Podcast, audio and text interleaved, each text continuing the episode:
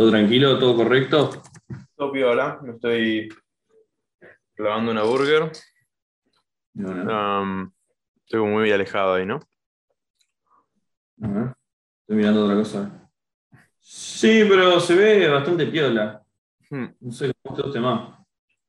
Estoy como distanciado de- del Zoom. O sea, capaz es muy gubiterapia. ¿viste? Eh,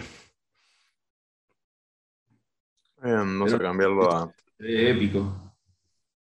Así. Épico, papus. Che, escúchame, hagamos esto, hagamos una mini intro ahora Hmm. y ya le mando el link a Auriel. Dale. Así que, Venga. bueno, ¿cómo están jóvenes? Estoy comiendo un chagusán. Ah, de una. ¿De qué es? Vamos. De, de qué soy pan, nada más. Ah, de una. Eh, ¿Cómo va? Sí, bienvenidos todos. Este, me acabo de streamear y estoy como medio em, Hambriento, te, te Sí, cansaste de modo la atención. hambriento. ¿Te llamó mucha gente?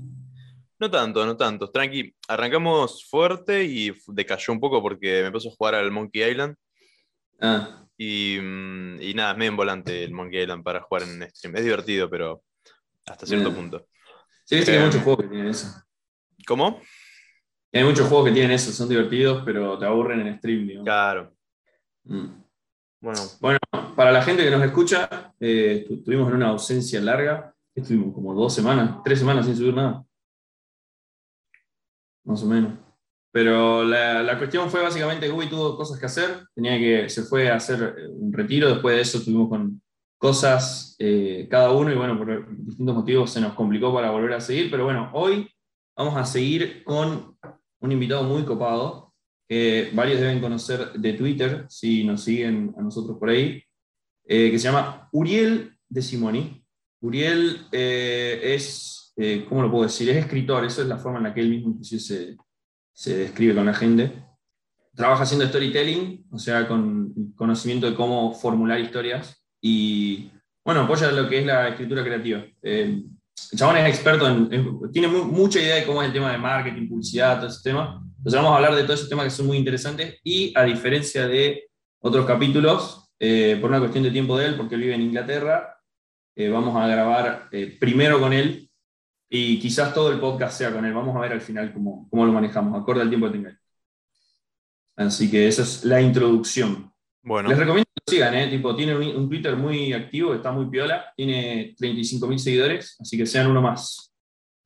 Em, Eh, Acu- bueno, acuérdense de suscribirse, darle me gusta, dejar comentarios correcto. y mm, vamos a, mm, al invitado. Ahí va, ahí le mando la invitación.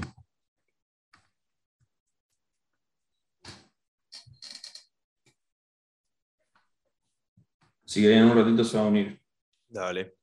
Y le dije que, bueno, básicamente que conversemos, eh, conversamos de lo que él tenga ganas, le vamos a preguntar algunas cosas de su laburo, pero lo más importante es que, eh, digamos, nos dé un poco de conocimiento de esa práctica que tiene él de Sí, esto, yo creo que servir bastante, me parece.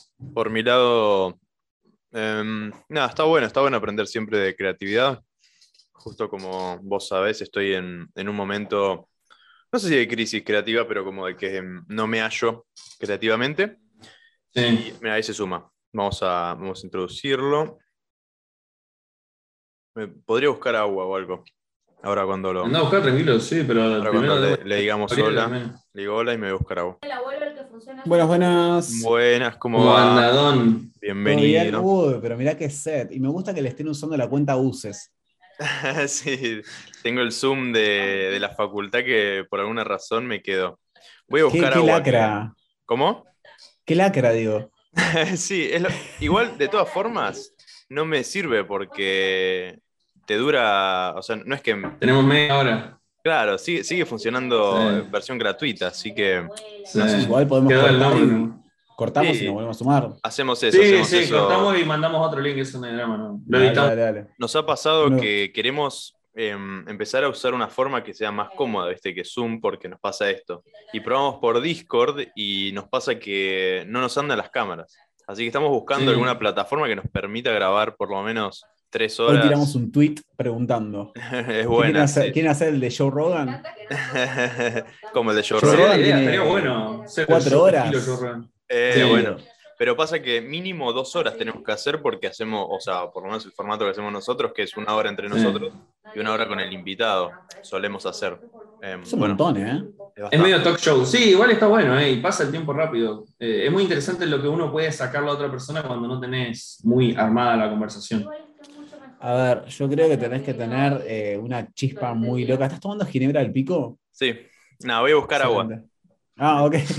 Eh, no, hay cosas que se generan súper interesantes cuando te puedas charlar con otro, pero al mismo tiempo tenés que saber guiar la conversación como para decir, bueno, es por este lado. O sea, vos Sí. tuviste una clase mía, yo no paro, un segundo. Sí, bueno, es que vos tenés tu. Es que son formas de ser, creo, ¿viste? Por ahí hay gente que le gusta ese caos en la conversación. El decir, no sé cuál va a ser la siguiente pregunta, pero en parte es interesante porque a mí me pasa que por ahí tengo invitados eh, que son muy conocidos por una cosa y los terminás, terminás escuchando algo de ellos que antes no habían hablado, ¿me entendés? Y que es algo que les apasiona también, pero como no es parte de su persona pública, no lo sacan tanto. Entonces, como que la, la parte des- descontracturada ayuda por ese lado, me parece. Muchas veces, qué sé yo, uno se presenta por lo que considera, digamos, que, que generó determinados símbolos alrededor de uno, que considera que uno es tal cosa, porque es lo Claro. que hace, por ejemplo, en tu caso los cómics, Sí. pero yo te leí y vos escribís muy bien y es muy loco como es eh, solamente el arte de cómics donde vos digamos, condensás la información a veces a tres paneles. Claro. ¿Entendés? Y es súper loco eh, digamos, eh, leerte una hoja 4. Es súper Claro. raro. ¿entendés? Y bueno, Bueno, sa- sabés que después de la clase que tuvimos, como le cuento a la gente para los que nos están escuchando, yo tuve una clase de storytelling con Uriel, de storytelling creativo. Y bueno, vos sabés que después de esa clase me animé a, hacer un, un guion eh, con Metaloid. Yo tenía guiones antes, eh, con Ramón hacía, pero era así. Yo tenía un estilo de escritura que era, eh, por ejemplo, empezaba, hacía tres capítulos y decía, ta, veo que la historia va por este lado. Yo ya sabía más o menos la historia de antemano, pero no tenía nada escrito. Veo que la historia va por este lado, voy a escribir el resto de los capítulos, pero algo muy breve, ¿viste? Tres líneas, cuatro líneas, pero para saber qué es lo que quiero hacer. Después cuando llegaba el capítulo, dibujaba un borrador que eso usaba de guía. Ahora con Metal dije, no, voy a escribir todo primero. Y me guié con eh, la imagen que vos nos diste de cómo tiene que ser. Bueno, no, no voy a revelar las cuestiones de la clase, pero digamos, secretos. Sí, sí, sí, pero usé, digamos, eh, las trampas o las técnicas que, que por ahí vos enseñaste y me sirvieron y siento que está copado eso. Entonces, eh, tipo, aprendí, saqué mucho de eso y, y estoy tratando de desarrollar más mi lado escritor, entre comillas. Está bueno. No, no, aguante, te banco. ¿Sabes qué? Yo no sabía que tenías un podcast primero. Mm, Me acabo de enterar el otro día por la invitación, así que bueno, Sí. y me copa que de cómics. ¿Vos también sos eh, freak, eh, Guillermo? Yo Sí. también hago cómics, exacto. Estoy como Gubi Comics. Eh, y bueno, estamos haciendo un podcast juntos, los arrancamos hace poco. Y, mm, y sí, nada, hacemos, venimos, traemos invitados de todos tipos. eh, Sí, es como que en general creo que la tendencia es traer artistas. Sí. gente. Mm, del palo ese. Eh, Sí. Con lo que me decías de la escritura, a mí me pasa que eh, a mí me cuesta un montón el tema de pensar en formato de escritura. Es algo que me gustaría empezar a como salir de la zona de confort de los cómics que hago, porque son como cortitos eh, y cada uno tiene un chiste que funciona dentro del cómic y ahí termina. Eh, la- el primer paso que hice a salir un poco de eso fue. eh, el año pasado hice como un cómic que son tres partes, que eh, me basé en el formato de, eh, ¿viste Dan Harmon, el, el círculo del monomito de las historias? Supongo que vos sabrás mucho más de, sí, sí. de, claro, de los, de los formatos de las historias, pero me basé en ese. Para Es hacerlo- Droguita, ¿eh? Es droguita. Te recomiendo capítulo número uno de la temporada. No, me- no me acuerdo si es la 4 o la 5 de Rick and Morty, donde hablan de. ¿La del tren? Sí, Ah, bueno. El tren es, de otra dimensión. Ese capítulo es increíble. Justamente ahora hice un cómic que está hecho en ocho partes, que mm, eh, sigue la misma historia y, de- y lo interesante es que dentro del cómic explica cómo va a funcionar. O sea, lo mismo, es, es medio una copia de ese capítulo, pero hecho en Mm. cómic en, cua- en ocho cuadros. Entonces está un poco más condensado. Entonces en el primer cuadro el chabón va a buscar, el segundo pasa tal cosa y es como es súper meta también. Em, es muy loco cuando uno hace cómics o, o cuenta historias en poco tiempo, en poco espacio, porque mm, tiene mucho que ver con cómo consumimos información hoy. Mm. Mm. Eh, tiene que ser rápido, tiene que llamar la atención, necesitas que te consuma rápido, que quede en la memoria y seguir otra cosa. A ver, antes no pasaba todo eso. Eh, a mí me cuesta un montón, porque yo creo que con el tiempo, mientras más te, te has asido a la escritura, escribís cosas de- en formatos mucho más largos. Empiezas escribiendo Mm. cosas cortas y te vas como es adentrando, te empiezas a llevar la historia para otros lugares un poco más interesantes. Y mm, vos decís cómics y yo intenté, intenté bastante hacer cómics. Ah. Muy, muy poco fructífero en realidad. Porque ¿Qué, no qué estilo de cómic trataste de hacer? Intenté muchas cosas raras, intenté muchas cosas raras, compré muchos libros de cómics también, o sea, leí, Mm. leo cómics desde que tengo memoria también, de, de la misma forma que leo libros, literatura en general, pero me ha pasado de, de intentar estilos que tal vez no eran el mío, de, de tratar de dibujar cosas que iba aprendiendo y decía, bueno, lo repito en todo, ¿viste? Como, digo, yo leía Cortázar y quería escribir como Cortázar, Claro, Sí, sí. que después Bueno, vas encontrando tu propia voz. claro. Eh, y no sé, me gustaba mucho el formato de cuatro cuadros, que era un formato como es que se había generado en Japón eh, en el inicio del cómic, que se llamaba el 4chan o, o 4chan, o no sé cómo se dice Mm. 4 Ah, en, el en 4chan japonés. salía de ahí. ¿Y los cuatro Claro, cuadros? Mirá, no Son sabía. cuatro cuadritos que contaban una historia. Y cuando vos, por ejemplo, contás lo de 8, condensás muchísimo una historia. Y digo, a veces me quedo con mucho más. Y uno de los primeros cómics que intenté hacer era qué hubiese pasado. Yo soy muy fan del Señor de los Anillos. Y era, bueno, toda la situación dramática, ¿no? De, mm, de Gandalf contándole, de Bilbo y toda la situación donde hay que llevar el anillo a- al monte del destino, ¿no? Y, tirar ahí eh, para, para destruir a, a Sauron, eh, con toda la persecución de Saruman y todos los orcos y todos los Urujai. ¿Y qué pasaba si el boludo de Frodo se olvidaba el anillo en la comarca? Era como muy gracioso estar en la situación de que el chabón estaba a punto de tirar anillo y se empieza a palpar, Qué buena idea. No terminó nunca haciendo nada, la, la conté a la historia, todos tenían la misma reacción de ¡ah, pelotudo! Y, y nunca terminé dibujándola porque, o sea, yo dibujo mucho más lo que tiene que ver con la, con la ilustración, el dibujo, si Mm. querés, estático, o que tenga un movimiento, pero es un solo cuadro, es un solo panel, tal vez con mucho detalle, lo que sea, pero me Sí. gusta mucho de contar la historia en cuadros. Mirá que la estudié, ¿eh? La, la estudié Mm. muchísimo, con tal de poder hacerlo, nunca fue lo mío. Yo creo Es que es, ah, decí, uy, ese cómic me lo estaba imaginando y creo que se podría hacer, o sea, tratar de pensar las escenas más básicas del Señor de los Anillos, como decir, bueno, eh, tratar de condensar la historia lo más posible. Entonces, al principio está en la comarca, después sale de la aventura, ta, ta, ta, como ir, por ahí incluso solo visualmente, que está tipo saliendo de la comarca, porque ya sabes la historia, no es necesario que haya mucho texto, creo. Por eso, nada, podés jugar con el paratexto que ya se conoce, obvio. Claro, Claro, exacto. claro. Y entonces a lo último, el texto eh, también le da la Se gracia. todo. Claro, el, el que Sí, se empieza sí. a hacer así. Sí, sí, sí, sí, sí. Por ahí o Además, un sketch.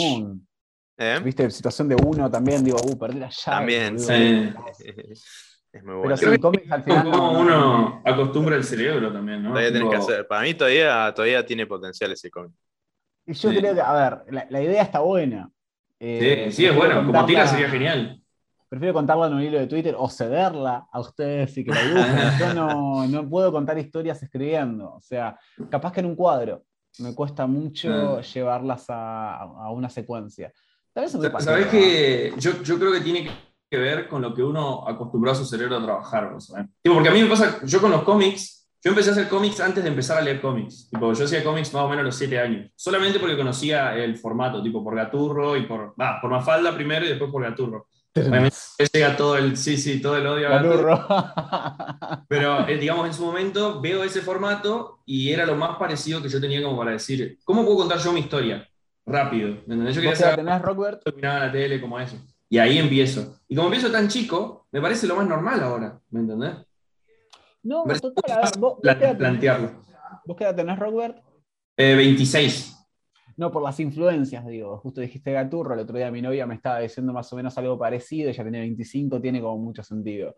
Eh, yo ya era grande cuando Gaturro eh, arañaba, Sí. arañaba un poco como en la cultura popular.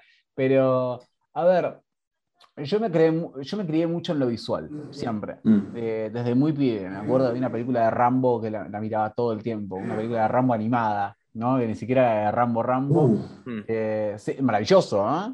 O sea, Sí, sí, te creo. Eh, Nunca la vi, ¿vos sabés? Te- Sí, no, voy yo a ver si encuentro el VHS y te lo hago llegar. Ahora voy a Buenos Dale. Aires dentro de poquito, así que po- podemos charlar, nos vamos a ver.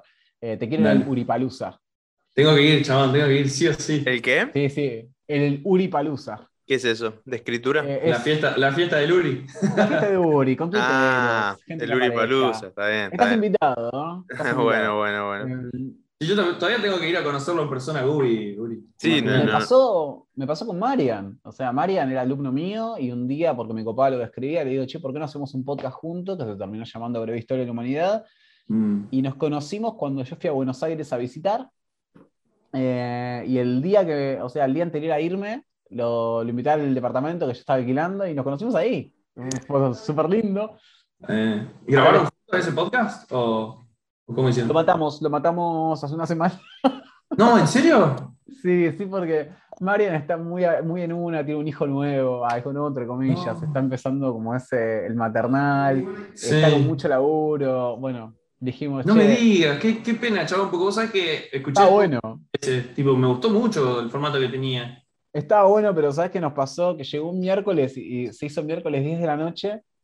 Dijimos, che, boludo, no hicimos el podcast. Y fue como, ok, hay algo que está fallando. No le estamos poniendo onda. Y bueno, decidimos dejarlo morir. Eventualmente, no sé, lo traeremos. Pero, no sé, yo estoy en una etapa media rara hoy, donde estoy produciendo muy poco de, de- de contenido como es personal. O sea, escribo Mm. cada tanto. El otro día escribí la historia de, de mi viejo y del Tano. Mm, sí. Eh, que papá como ese termina eh, haciéndole una joda a un tipo que hacía jodas. Eh, tengo algunas historias medio en la galera que, que están por ahí por salir, pero la verdad que estoy muy pajero en términos de escritura, estoy con algunos... ¿Pero estás de- descansando porque escribiste mucho o te sentís un poco bloqueado? ¿Cómo es? Yo creo que tengo muchas otras cosas en la cabeza hoy que no me permiten darme el espacio para hacer lo que me gusta. ¿Viste cuando Mm. tenés un problema, generalmente viene en cascada, ¿no? Y los problemas como se te empiezan a sumar y, y en vez de distraerte, lo que haces es preocuparte más y Mm. sentirte peor y pasarla más como el orto. Estoy tomando cerveza sin alcohol, por ejemplo. ese nivel. Eh, y no sé, creo que eso me dio un poco de paja. Cada tanto me obligo a escribir algunas cosas, trato de reciclar alguna historia, cada tanto que quedó en el tintero. Mm. Yo la vez pasada fui a Liverpool a, a boludear. No, fuimos a llevar a un conocido y mm, hicimos un walking tour. Digo, vamos a una ciudad distinta y nos gusta hacer un walking tour para saber más o menos una especie de contexto general de qué era va la ciudad. Mm. Y claro, bueno, nos llevaron por la ciudad, nos contaron la parte del arte, más la, la parte histórica de la ciudad, dónde venía todo. Y en un momento llegamos a una estatua de la reina Victoria que se había hecho en el 1806, o sea, estamos hablando hace una bocha de años, y sobrevive a los Blitz de Liverpool, que son, vamos, se le llama Blitz a una especie de ataque bombardeo durante la Segunda Guerra Mundial que se hizo en un montón de ciudades inglesas. Sí, Bombardeo, quilombo. La estatua, la estatua quedó en pie. Como en Narnia. Una cosa así. Ves todo Mm. devastado alrededor y la estatua ahí en pie, perfecta, hermosa. Y llamaba la atención, ¿no? Qué, qué, qué loca esta estatua, cómo sobrevivió al tiempo. Hay fotos de los Beatles en esa estatua, era como muy raro. Pero me retrotraje el día de la inauguración, porque nos contaron la historia mientras estábamos haciendo el walking tour. Fueron cinco minutos de historia. Yo dije, lo voy a hacer un poco más larga. Y fue el día de la inauguración que estamos, estaba toda cubierta con un velo negro. Y lógico, digamos, eh, hicieron el retrato, digamos, la- la- el monumento a la reina, con el bastón, que no sé qué. Sí. Cuando develan, un tercio de la multitud está todo Liverpool ahí, un tercio de Liverpool se entra a reír, que es el centro que está, digamos, el, el tercio que estaba sobre el flanco izquierdo de la, de la estatua. El resto de la Mm. realeza que estaba de frente y el otro, la otra parte del pueblo no se reía nadie, estaban todos. Ya me acordé, ya me acordé de la- las fotos, sí, sí. Qué linda la estatua, qué linda la estatua. Oh, parece que del lado izquierdo, justo en- venía el sol de frente y el bastón que sostenía la reina del otro lado hacía que le quede como un apéndice. Entonces, del lado izquierdo parecía que la reina tenía una pija así grandota. y fue muy gracioso. Dije, ¿por qué no cuento esto? Y cuento mi experiencia de haber visitado la ciudad y haber como es conocido esta historia, lo que sea. Y terminó siendo una anécdota muy graciosa, muy divertida, muy jocosa. Eh, puedes pasar, estamos entre amigos. ¿no? Inglaterra es medio como un, como un lugar medio, bueno, ahora le, le cuento, pero como un, un lugar medio culmine de- del humor, ¿no? Es como que por alguna razón pasan esas cosas, ¿no? Que mm, no sé si es que... Igual no sé si, o sea, eso fue occidental totalmente. o Eso sea, fue occidental, pero... es que es pero- británico, pero. Pero, pero exacto. Sí, a ver, fue, fue una, una boludez que pasó, ¿no? Y digo, vos lo podés tomar, podés contar la historia de cómo te pasó a vos y cómo te reíste, o si no, podés contar la historia de, che, mirá esta estatua de mierda, Bien. ¿no ves qué divertido? Se ve la foto, mirá la Eh. hija la reina, y está todo bien. Sí, sí, sí. Yo prefiero que te deje algo más, ¿no? Quería Que conectarlo. Con qué es lo que te llamó a vos para, para ir a Inglaterra, ¿no? Como que. No, tengo un hijo, boludo, tengo un hijo acá. No, por eso me vine. No, no, no, nada en especial. De hecho, estaba recién, un poco estamos hablando y discutiendo un poco, ¿no, gorda? Un poquito, sí, estábamos hablando y discutiendo un poco entre los dos. Ella está siempre en mis charlas, en mis clases, en mis podcasts, está siempre, siempre metida. Es parte muy importante de mi vida, así que banquenla, está ahí. Eh, Siempre, estamos hablando y decíamos, eh, pensamos que vamos a vivir en Chester toda la vida, y la verdad que no. La verdad que no, yo estoy en Chester hoy porque está mi hijo. Y de hecho estoy en Inglaterra porque tengo un hijo acá. Si no, yo creo que hubiese elegido otros lugares. Y si cuando yo me venía, eh, no sé, yo estaba en otra circunstancia de que no tenía un hijo, por ejemplo, yo me hubiese ido a India. Eh, Mm. Probablemente Inglaterra nunca y nunca lo hubiese conocido a Vicky. ¿Entendés? O sea, yo creo que Mm. todo te va llevando hacia donde tenés que estar, pero digo, mi- mis planes eran muy distintos. Mira, la. In- la India, ¿por qué te, te llama la atención la India? La parte espiritual. Y eh, practiqué, ahora ya no practico tanto meditación, en realidad tengo mucho la parte filosófica muy, eh, digamos, aprehendida, si querés, con H, pero no, ya no estoy practicando, no, no medito, no, nada. Mm. La parte filosófica me encanta, todo lo que es la parte metafísica también, la, la parte esta literaria, si querés. Eh, pero estuve practicando mucho tiempo, de hecho me iniciaron en una, una escuela de meditación de India, vino Kanti Devi de, de India, me dio iniciación, me dio mi nombre hindú. Ah, mira. Pasó muy loco. Es una historia que en algún momento iba a contar, pero sí. ¿Qué sí. nombre te dieron? A ver, ¿se puede decir eso, no? Sí. Yo no sé, Eh. a ver, no, no somos los mágicos, boludo. Podemos, podemos hablar de lo que Claro, queramos. los Si magios. no, que me venga a buscar Juan Carlos India, no me importa. Eh, yo, se- según la, la tradición, me llamo Munindra, que Munindra es una encarnación de Shiva que, digamos, significaría el más sabio de los sabios. Lo que hace que me hace sentir muy bien. Te levantaron el ego fuerte. Sí, que no, es, el- que no es el objetivo del hinduismo. Pero la verdad que. Y Shiva, Shiva es como el dios central del hinduismo, ¿no? Pero siempre, ¿Cómo que-? Siempre que te pongan un nombre, el ego te va a levantar, porque es como, te pone, eh, todos los, aparte todos los nombres hindúes son como el hijo de Dios, viste, me llaman Bhagavan, no sé qué poronga, y Sí, el nombre, el nombre te lo ponen por alguna razón, porque hiciste alguna meditación en particular, o porque sí, porque te juntaste ahí a Mirá. tomar unos mates. En particular, Kanti Devi no me conocía, por lo que cuando me dijo lo de Shiva a mí me, me resultó como medio raro, porque estamos, el sabio todos los sabios es una encarnación de Shiva, eh, que me resultó muy extraño porque yo era, digamos, le podemos llamar devoto entre comillas de Shiva, de hecho tengo estatuillas de Shiva por ahí también. Eh, me pusiste cara. Me, me pusiste caras, me pusiste cara como diciendo, qué boludo tenés esta- estatua de Shiva. Sí, tengo una hecha con venecitas también, eh, o sea, to- todo con, con mosaiquitos hecha a medida y todo gigante, así que quedó en Buenos Aires de cuando me mudé, porque pesaba como 5 kilos. Eh, sí, digamos, no sé si era devoto en cuanto a la, a la adoración de la deidad, ¿no? Porque hay, Mm. hay- Lo que tiene el hinduismo es que las deidades en, en- en forma física son... eh, a ver, son como técnicas o son como ayudas Claro. que se le da al, al devoto para que le pueda poner forma a algo, porque meditar en abstracto es imposible. ¿Cómo? Son como, Exactamente. son como representaciones, ¿no? De estado, o sea, podés, hay gente que dice que ponerle tomando en estados psicodélicos o estados de, eh, de- así como de trance, entran en contacto con estos, con estas deidades hindúes, pero es como también, como un estado energético en cierta forma. Es como que decís, bueno, siento que estoy como en Shiva. en- Hay una, hay una romantización también, y algo que escribió Trompa Rinpoche, que es la, el, espi- el materialismo espiritual, ¿no? Mm. Cuando uno se dedica demasiado a la espiritualidad y ya lo empieza a tomar como un objeto de deseo, cuando en realidad lo que propone la espiritualidad es que vos dejes de buscar y que dejes de tener deseo. claro. Entonces es medio raro lo que se genera con todo eso. Eh, A mí, lo que propone en realidad es...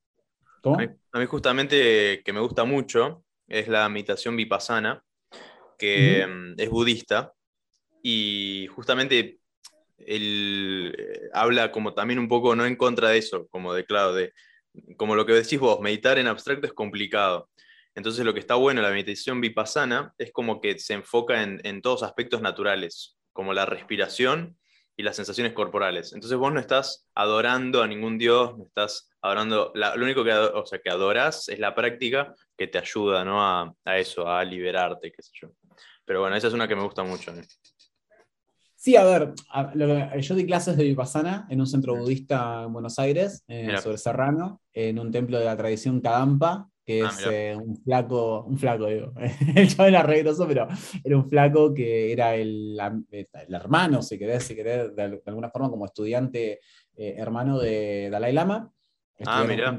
En, uh. Tibet. Y el chabón después se muda y genera la nueva tradición Kadampa en Inglaterra en un templo en Ulverstone, que queda en la concha del pato a la vuelta. El chabón se muda ahí, y tenía, no sé, fortuna, no saber de dónde, la banguita capaz, no sé. Y mm, se fue como es al medio de Ulverstone y el chabón recupera un castillo medieval, lo, lo restaura y crea su templo madre la tradición Kadampa, tuve la suerte de visitar allá. Eh, lógicamente fui para allá, le digo, yo soy discípulo de, de Kelsan Ringchung y me dijo, oh, bienvenido, loco. Me abrazaron, tengo un par de videos que grabé muy divertidos. Fui, eh, no pude meditar en el templo en Quilombo, hmm. mm, tengo un nene chiquito, bardo, mm. eh, imposible, pero mm, sí, como ese, a ver, el budismo se dice que también es una parte del hinduismo, ¿no? Se supone que Buda, eh, o el Buda, o Shakyamuni, o Siddhartha, como le quieras llamar, es una reencarnación de Vishnu, que es una de la teoría principal del hinduismo no sé, hay muchas teorías, ciencia cierta no hay, la realidad es que, digamos, a lo que íbamos antes, cada murti o cada representación de una deidad, eh, digamos, conforma. Mm. Eh, lo que hace en realidad es una síntesis conforma para, como una especie de ayuda para el devoto, para el meditador, para, eh, para el buscador, si querés, porque devoto es el, el, chabón que adora, el buscador es el tipo que está buscando una verdad más allá, son distintas formas de adoración. Y es por eso que dicen que hay distintos tipos de yoga también. Eh, a última instancia es trascender lo corporal, trascender lo físico, trascender la forma y el nombre y, digamos, de alguna forma encontrarse con el, el Dios eh, o con la verdad o con lo Es como un poco lo que dice Peterson de logos. Tipo, yo no sé mucho de las religiones allá, pero ponele, si lo he escuchado a Peterson hablando acerca de que el cristianismo por ahí sin que esté la gente tan consciente de eso, en realidad lo que busca es que con la imagen de Dios o de Cristo eh, reflejen la perfección o, lo que sería el ideal de perfección de ese contexto histórico. Y que eso, digamos, la, gente, la práctica religiosa, en realidad lo que estaba haciendo era tipo, tener ciertas prácticas que te ayudaban a llegar a esa dicha perfección, por decir así. Ahora, los abdominales que tenía Jehús, loco, eh, yo quiero esa religión en mi vida. y bueno, ¿Cuál es Jesús? El, coreano creo que, que tiene, es, es, musculoso así. Tiene Korean Jesus, sí, de Tony sí, sí, sí, Ah, claro, ahí está. Ahí era, sí, sí. Sí, sí, sí. Alto crossfit. Logo, sin lugar a dudas. Sería bueno, viste que algunos lugares de CrossFit tienen nombres medios bizarros, como no sé, los espartanos, qué sé yo, estaría bueno uno. Jesus CrossFit, CrossFit cristiano. Me gusta, el Korean Jesus CrossFit. Cross Podés dibujar una cruz ahí. Me gusta el oh, crossfit. ya está, chao. Tienes ahí un punto. Lo Queda perfecto. ¿Sabes qué? Hace un rato hablábamos de, la parte de lo visual. Em, yo le contaba que yo me crié muchísimo con la parte visual, con los cómics, con las películas, con las series, como constantemente consumía, eh, revistas, dibujos, eh, leo de nuevo desde que tengo memoria. Y. Em, y es muy loco después eh, de cómo ese formato después se empieza a, transformar en distintas formas de disciplina de lo que uno hace, ¿no? Mm. Particularmente a mí me pegó la escritura, pero digo, al mismo tiempo me pegó por el lado abstracto que era la meditación. Claro. Eh, es, también como una forma de búsqueda todo eso. Y, y lo loco y lo que a mí más me costaba, en particular de la meditación, era eliminar la parte de la visión, ¿no? Porque para mí era mm. todo súper visual, porque yo estaba completamente acostumbrado a todos los estímulos visuales que tenía. Eh, y si no eran estímulos visuales por la compu o por la, o por la tele o por el iPad o lo que sea, o el celular, tenía que ver mucho con las imágenes mentales que uno se crea al momento de leer. Y vos estás leyendo un mm. libro y tenés un montón de imágenes mentales que se van creando. Eh, era muy complejo sentarte a meditar y no, ¿entendés? Y que desaparezca. No pensar, claro, sí, sí, sí. O sea, yo, en de- ojo. Es como, sí, es re Eh. Sí, yo, yo cuando. Yo no he practicado muchas veces meditación. Ponele, cuando conocí a Gubi, él. No sé si para qué lado está en la grabación, pero bueno. Cuando conocí a Gubi, él meditaba y siempre decía, como, bueno, yo voy a meditar en tal y tal horario. Y una vez me acuerdo que hablamos y le pregunté cómo era y dije, bueno, voy a probar.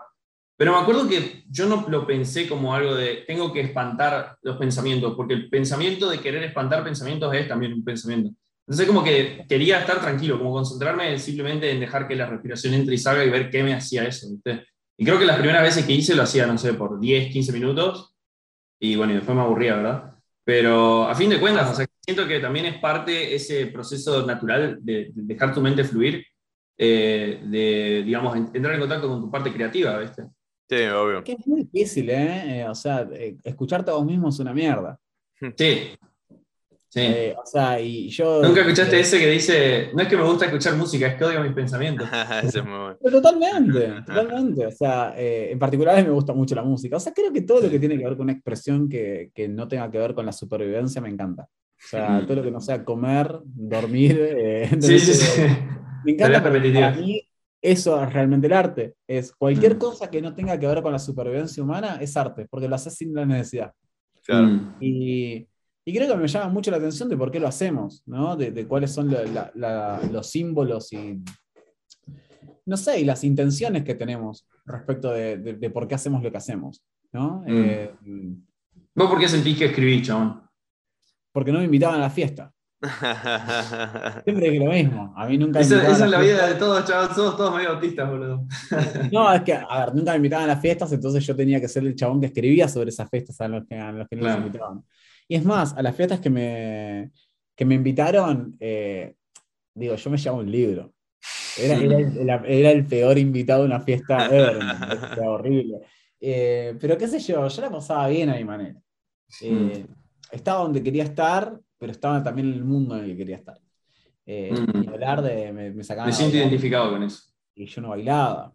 Mm. Eh, me llamaba, o sea, yo, yo era el que empezó a fumar muy temprano, de muy chico, porque me alejaba del resto que no lo hacía. Entonces, entonces estaba afuera y me fumaba un cigarrillo y podía charlar con gente y siempre terminaba hablando con el padre de, de- de la agasajada o con Ah. persona más grande y me ponía a charlar de whisky, de cosas que yo recién empezaba, porque claro, tomar Claro. whisky era un pibe de 15 años, ¿entendés? De 15, Claro, 16 claro. años.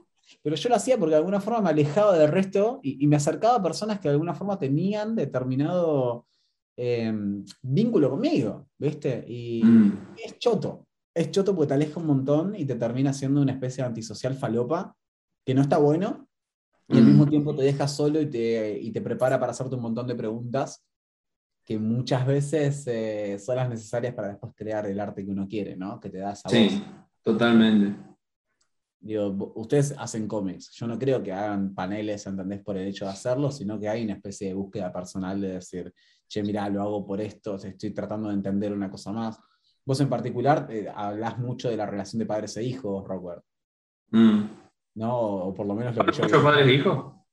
Eh, no sé, la relación entre, entre Metal Boy y su padre Ah, sí, ese fue mi escrito que hice ahí, sí, sí, sí. era, era entender qué era, lo que, qué era lo que le pasaba al otro, ¿entendés? Eh, Claro, bueno, en, en ese caso, esa historia, que bueno, no la publiqué en ningún lado todavía, entonces medio que la gente no sabe, pero ese, cuando, vos que sabés lo que escribí, eh, refleja en parte lo que yo viví como, como dibujante, por decirlo así. Yo tengo la teoría, por ejemplo, de que todas las historias de Shonen, por lo menos Shonen, son historias de un, escritor, un, un dibujante explicando cómo se va a ser dibujante.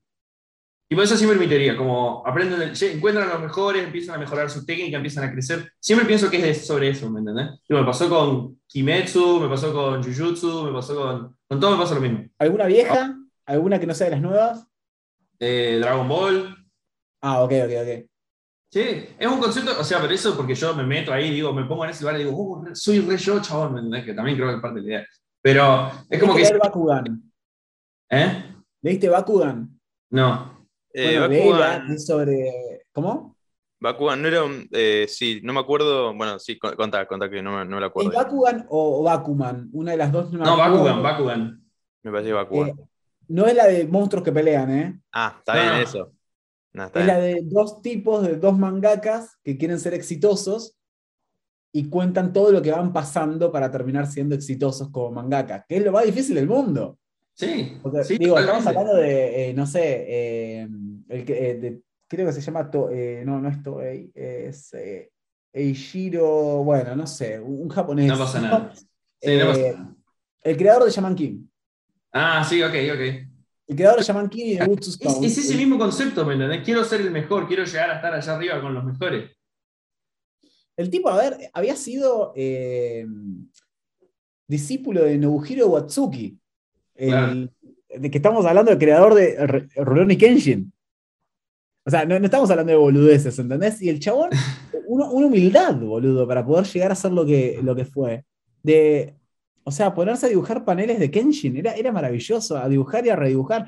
Pasó lo mismo con, con el tipo que hoy tiene el manga más exitoso de la historia, Don One Piece. Claro, Eh, sí. Oda eh, también fue discípulo de, de Watsuki y se la pasaba escribiendo historias falopa y de hecho One Piece es parte de una historia falopita que el chabón presentó y que bueno, ganó y dijo, bueno, la sigo, que no sé qué, manga más largo de la historia. Sí, sí, una Y locura. que tiene fin para 2023-2024 recién. Ujú. Sí, lleva más de la mitad, dijeron. O sea, creo que va al 70% del, del manga. Una locura. Mil, vos lo lees y está bien. 1020 capítulos por ahí. Eh, sí, va más de mil seguro y vos lo lees Sí. y está muy bien. Sí, sí, totalmente. Yo me siento con. Yo tengo un par de amigos que son re locos de One Piece, y vos te sentás a hablar con ellos y te dicen, no, loco, vos no entendés. Esto que pasó en el capítulo 3 está conectado con esto que pasó en el capítulo 758. Tienen cosas que, tipo, están puestas desde hace mucho y que es buen foreshadowing. No es como agarro esto y lo meto acá para que parezca que está conectado. No, no, lo mencionaron bien acá y acá lo vuelven a mencionar. El chabón sabe todo lo que Total. De hecho, hay una. eh, no me acuerdo perfectamente el capítulo cuál era, y ni me acuerdo el nombre del personaje tampoco, pero nombran a alguien como el invencible, ¿sí? La persona que nadie puede vencer.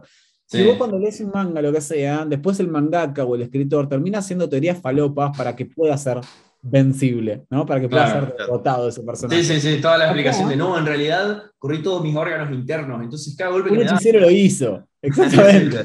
Claro. Está tan bien sembrado que hasta el inmortal tiene debilidades. Claro. Eh, algo que, que te puedo, mira, te lo puedo llevar al cómic de The Voice. Mm. No si lo, lo leyeron. No lo Yo leí, la pero. serie, no leí el cómic. Vi el primer capítulo nomás del cómic. Después vi toda la serie. Presentan a alguien que es invencible, una persona que es completamente inmortal, digamos, el Superman de la nueva era, que sería Homelander, y lo presentan como una persona que no tiene fallas, ninguna. Y sin embargo, Billy Butcher, que no sé dónde está Billy, tiene que estar por acá. ¿Dónde quedó? Sí, lo- acá está, mira, acá está. Acá tenemos a Billy Butcher. Eh, Eh, vos hoy- sabés que justo tengo un amigo que vino y me regaló un, un muñequito a mí también. ¿Quién te regaló? ¿Quién es? ¿Gambito? Es Gambito. Este es Gambito Zombie. Ahí se ve. Me mueve la cabecita, ¿viste? Me gusta. Y lado. Butcher le dice a Homelander, eh, no vengo a destruirte porque sé que no te puedo destruir, pero sé que hay una sola cosa que te importa y es esa persona. O sea, Ah, sí. lo único que les importa a los superhéroes, lo único que los hace vulnerables, era las otras personas, los que tienen alrededor. Y en definitiva, Mm. a final de cuentas, son, son humanos. E- Eso es lo, lo loco, digamos, de- del concepto. Me pareció súper interesante. Y, y Eiichiro lo que hace, como es con One Piece, es eso, es completa, digamos, constantemente sembrar datos que hacen que los personajes realmente esté justificado todo lo que hacen y el por qué lo hacen. Sí.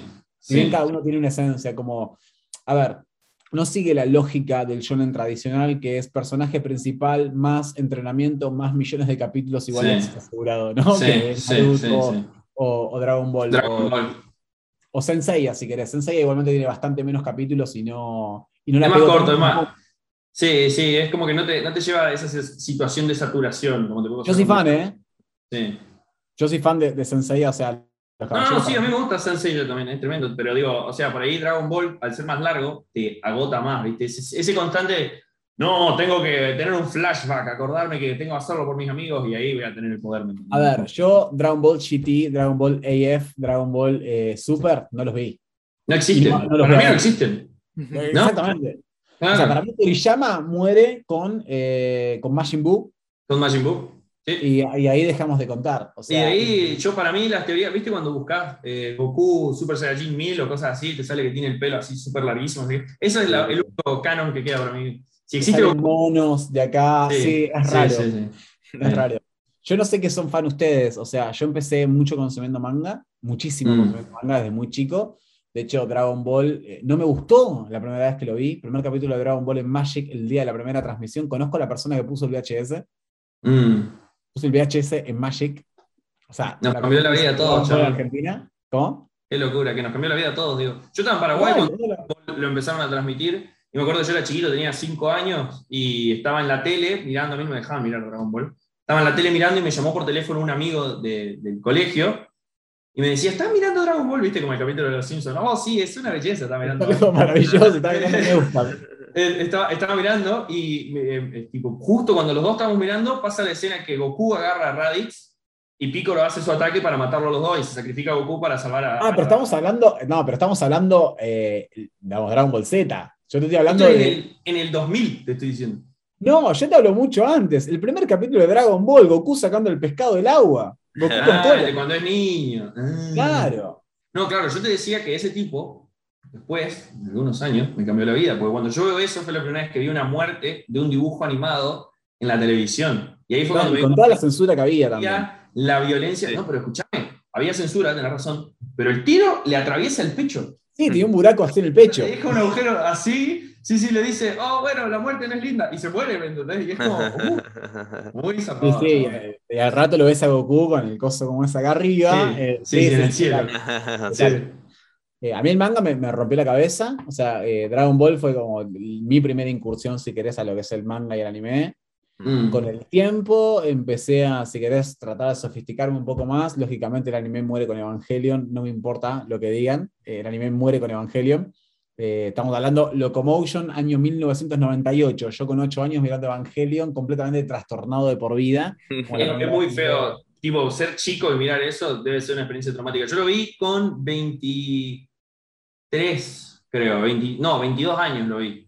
Eh, claro, vos ya tenías una capacidad feliz, decía, para absorberlo. Y- Claro, como que decís, está, ok, estos quisieron hacer algo artístico al final. No me parece mal, a mí me gusta el final. Pero es como, lo mirás siendo grande, entonces no te perturba. Pero me imaginaba mirándolo teniendo 8 años. Porque escuchame, hasta, no sé qué capítulo es, si es el 12 o qué capítulo. Ah, sí, es que. Es un anime normal, ¿me entendés? Está todo bien, son chabones que pelean contra monstruos en robots Sí. gigantes, pero empieza un breakdown mental.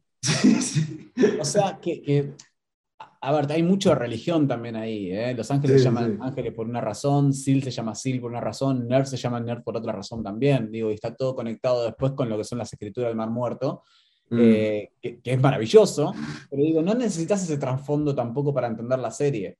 O sea, no Claro. necesitas saber la teoría de los Lilim y los Lilith, ¿entendés? Para entender de dónde viene la humanidad o cómo, ah, eh, cómo Eva fue creada de la misma forma que Adán en lugar de Sí. una costilla. Me parece maravilloso como Sí. concepto, como ese, mm, si querés, religioso o alternativo, tiene un montón de teorías paganas, eh, pero era entendible igual, pero llegaba un punto en la serie donde te hablaba de una metafísica tan falopa que después con el tiempo empecé a Eh, mirar cosas. Corto la charla porque tenemos un minuto. Así que. Bueno, vamos a hacer una cosa. Sí. ¿Me dan cinco, me fumo un puchi y vuelvo? Dale. Tranquilo, dale. Buenísimo. Dale. Hacemos cinco. A- Acordémonos que estábamos hablando de Evangelion. Dan Sí, sí, dale. sí. Dale, Listo. Eh, bueno, finalizo y ahora mandamos. Dale. eh, dale, dale, tranquilo. no. Perdón, Ahora sí, hemos vuelto, hemos vuelto. ¿Me va perfecto. Habíamos. ¿Eh? ¿Me va copando? ¿Está bien la charla? Sí, está perfecto. No, ah. son así, son así nuestras charlas, son sin un hilo específico y nos gusta ir tipo viendo a dónde nos llevan las ramas, ¿viste? No, es que a mí me pones a hablar de cómics y estoy horas, boludo. Y no sí, drama. para mí eso es lo, es lo mejor. Pero de- hablemos de eso, hablemos un poco de cómics, un poco más, ¿no? De cómics. Pero quería hablar tipo específicamente sobre vos haciendo cómics, tipo Mm. Cómics así est- estilo acción, estilo aventuras o inclusive contando historias de lo que vos mismo escribís. ¿No te coparía hacer alguna vez? ¿No sentís que eso no- es un paso extra entre lo que ya haces y lo que podrías Me encantaría. Tuve la intención de hacer un cómic para chicos basado en una historia que yo le contaba a mi nene, eh, Dragusín. Eh, es una especie de títere eh, que le hizo mi prima a mi nene cuando él cumplió dos, que es un dinosaurio slash dragón. Eh, Es una títere que vos te lo pones en la mano y un chabón habla y hace lo suyo. Le pusimos Dragusín eh, con Tony. eh, en realidad le puse yo, o estaba viendo un documental de, de las prisiones más eh, peligrosas del mundo y había un violador que se llama Dragusín. y dije, me copa mucho. Empieza con Dragu y dije, bueno, fue, le quedó Dragusín y él dice que ama a lo que es una frase horrible como amar al Papa. eh, fue súper heavy. Y bueno, Dragusín era un copado. Dragusín yo lo usaba como método cuando mi hijo no me quería hablar, yo ah, usaba Dragusín como forma de hablar. Y entonces, claro, eh, no sé, salíamos a, recorrer eh, los muros romanos de acá donde vivimos, en, Chester. Y claro, había un montón de, historia alrededor, hay un montón de, vamos, todo lo que son, no sé, castillos romanos y todo eso, tiene, está muy mezclado con la mitología de los dragones y todo eso. Sí, sí, sí, sí. la atención. Entonces, lógicamente, inventaba historias donde Dragusín de alguna forma venía, digamos, venía a la vida cuando él dormía como para protegerlo de las pesadillas y lo que sea. Y empecé a escribir algo así, eh, después quedó medio en la nada. Eh, calculo que por incapacidad o, paja de dibujar, eh, porque... Te digo, yo creo que eso, eso te puede, puede ser que te ocurra porque, o sea, siento que cuando vos escribís para vos o en tu mente ya estás, digamos, aclimatado que el producto final es la escritura, en cierta medida. Como la hermosura está en la escritura, ¿me entendés? Entonces, capaz que te pasa eso, que vos decís, che, hago esta historia así y después cuando la tengo que pasar al dibujo, como digo, eh, ya la tengo, ¿me entendés? A ver, tú hice videoclips, dirigí teatro, eh, dirigí televisión también y, digamos, la, cultura de la imagen la manejo. O sea, yo, en cuanto a carrera de grado, yo soy productor de tele, eh, hice radio también, y de, forma que contar historias a partir de la voz, eh, no como ahora que también se puede usar video. Eh, era súper interesante también, entonces la forma abstracta también estaba buena. Nunca me sentí.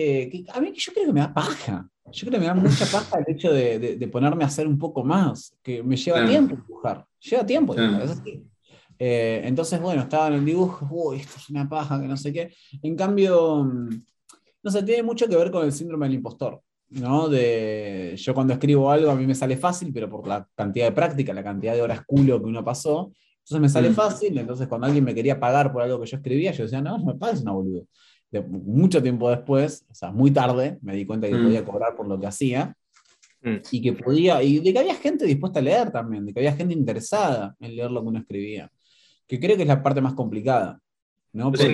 Yo siento que con, el tema de la escritura hoy en día es como que siento que es como que con el médico, como decís, todo es muy visual hoy día, ¿viste? Es como que a mí me gusta leer, me encanta leer, pero siento que si me pusiera, o sea, tampoco tengo el interés, ¿no? Pero si yo tuviera de repente el interés, ¿no? De ponerme a escribir, siento que tendría, ¿no? Como ese miedo de como, pero hoy día, ¿quién lee? Como que siento que eh, tendría como ese, ese concepto de que, o sea, la gente lee, pero es una minoría, ¿no? Como que siento que en la mayoría de la gente hoy día es TikToks, YouTube, este, Netflix, no sé, ese sería mi, miedo a la hora de escribir.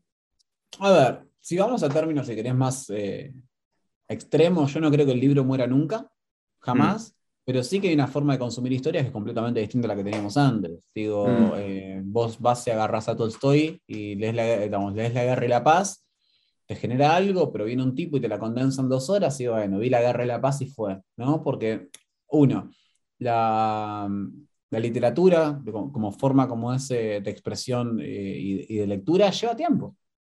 Sí. Lleva tiempo. Lleva mucho tiempo y es, una, y es un tiempo muy solitario. Y yo creo que situaciones como la pandemia no ayudaron a que uno esté en soledad. ¿sí? porque no, lo, que estamos tratando constantemente de evitar es estar solo. Digamos. Eh, la, mm. la, pena más alta que se daba en tiempos grecorromanos era el exilio. Vos le dabas a elegir un tipo entre la muerte y el exilio, después de haberse mandado una cagada y todos elegían la muerte porque no podían estar fuera de la comunidad que ellos habían generado. Necesitamos sentirnos identificados con los valores de otro. Por eso puede ser que los clubes de escritura, uy, disculpa, Uri, solo quería decir que por eso puede ser que los clubes de escritura tengan tanto éxito, porque justamente tienen un elemento social a la lectura. Como decir, si leo, puedo juntarme con alguien que también lo leyó y podemos hablar de ese tema. Yo te puedo asegurar de que esta charla, si nosotros nos juntamos los tres en una casa, sería mucho más interesante incluso. ¿No? Porque el, elemento, social, por más que nos estamos viendo las caras ahora, el elemento de poder, eh, no sé, ponle que es una Volver a la otra persona, besarla en la boca. Esa parte yo por eso mismo acepté hacerla por ti, ¿no? Y no, dejar que me beses. Claro, lo, asustamos por él. Pero ponete una situación, no, no, yo ya, yo ya estoy curado de panto, que estas cosas ya no me asustan. Pero ponele que estamos charlando y no sé qué, y Rock es una boludez, y yo le toco el hombro y le digo, dijiste una boludez. Una Mucho más gracioso. Sí, mm, claro. sí, sí. Le toqué el hombro. Definitivamente. Decirlo por acá. Um, claro, no, sí, sí.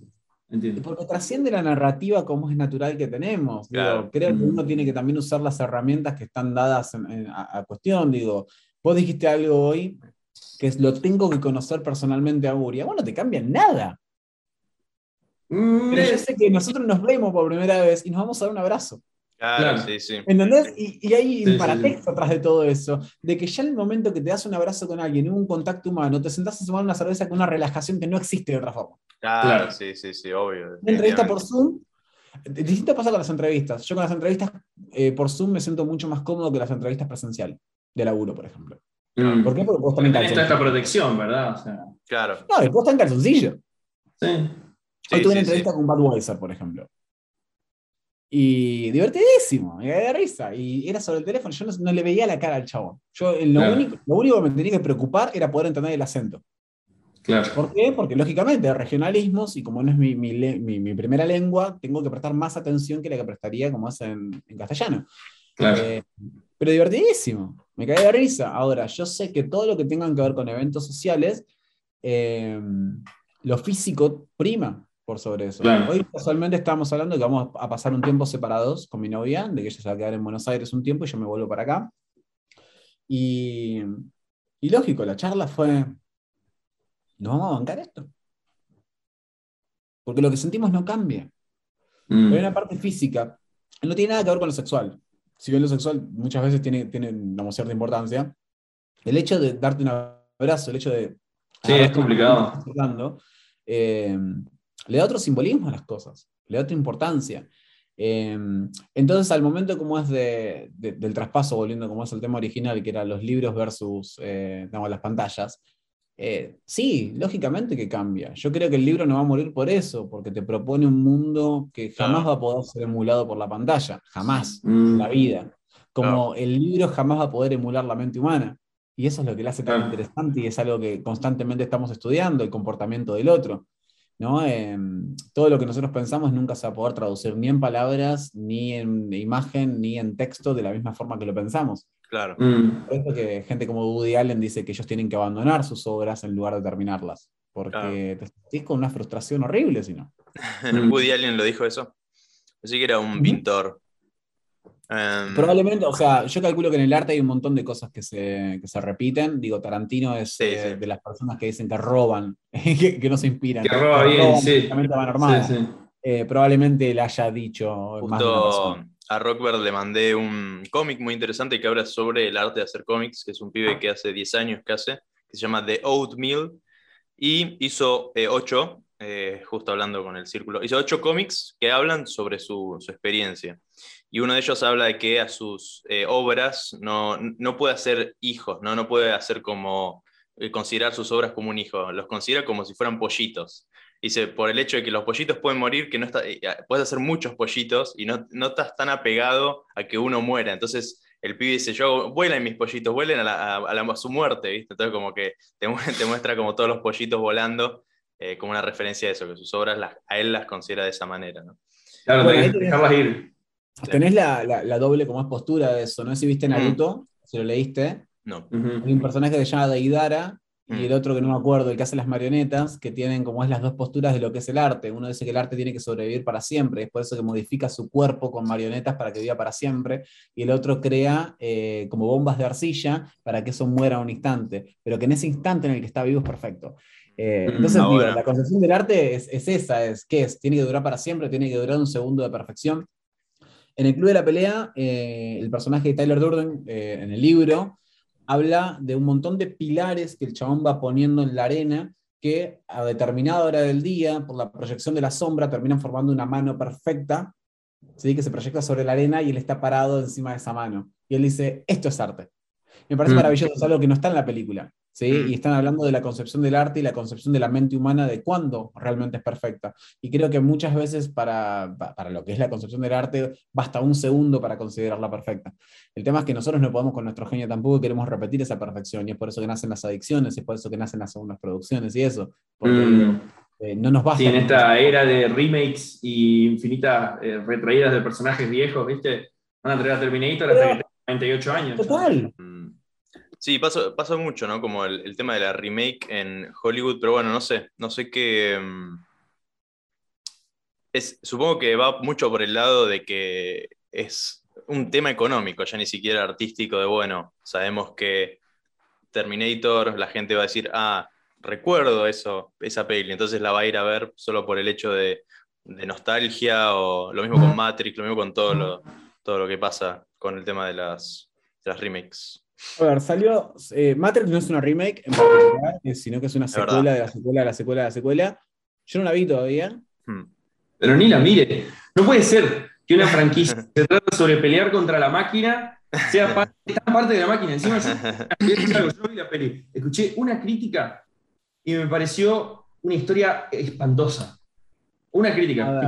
no spoileaba todo, pero te decía, bueno, la idea es que Neo hace tal cosa y la historia anterior es esto en la historia y no sé qué, y es pésimo. Escuché otra crítica que es un poco, que va un poco más allá con Matrix. Yo tampoco las vi, que o sea, las vi, pero qué sé yo, tampoco estoy, soy súper fan ni nada, pero por lo que decían es, bueno, es todo el mundo bardea esta, pero la 2 y la 3 es una verga, también habían dicho, como la 1 es la única que está buena. También había escuchado esa crítica, pero bueno, yo tampoco. bajo, ese concepto es, ah, pero Macri. Digo, Igual te digo, la 1 es perfecta, la 1 está increíble.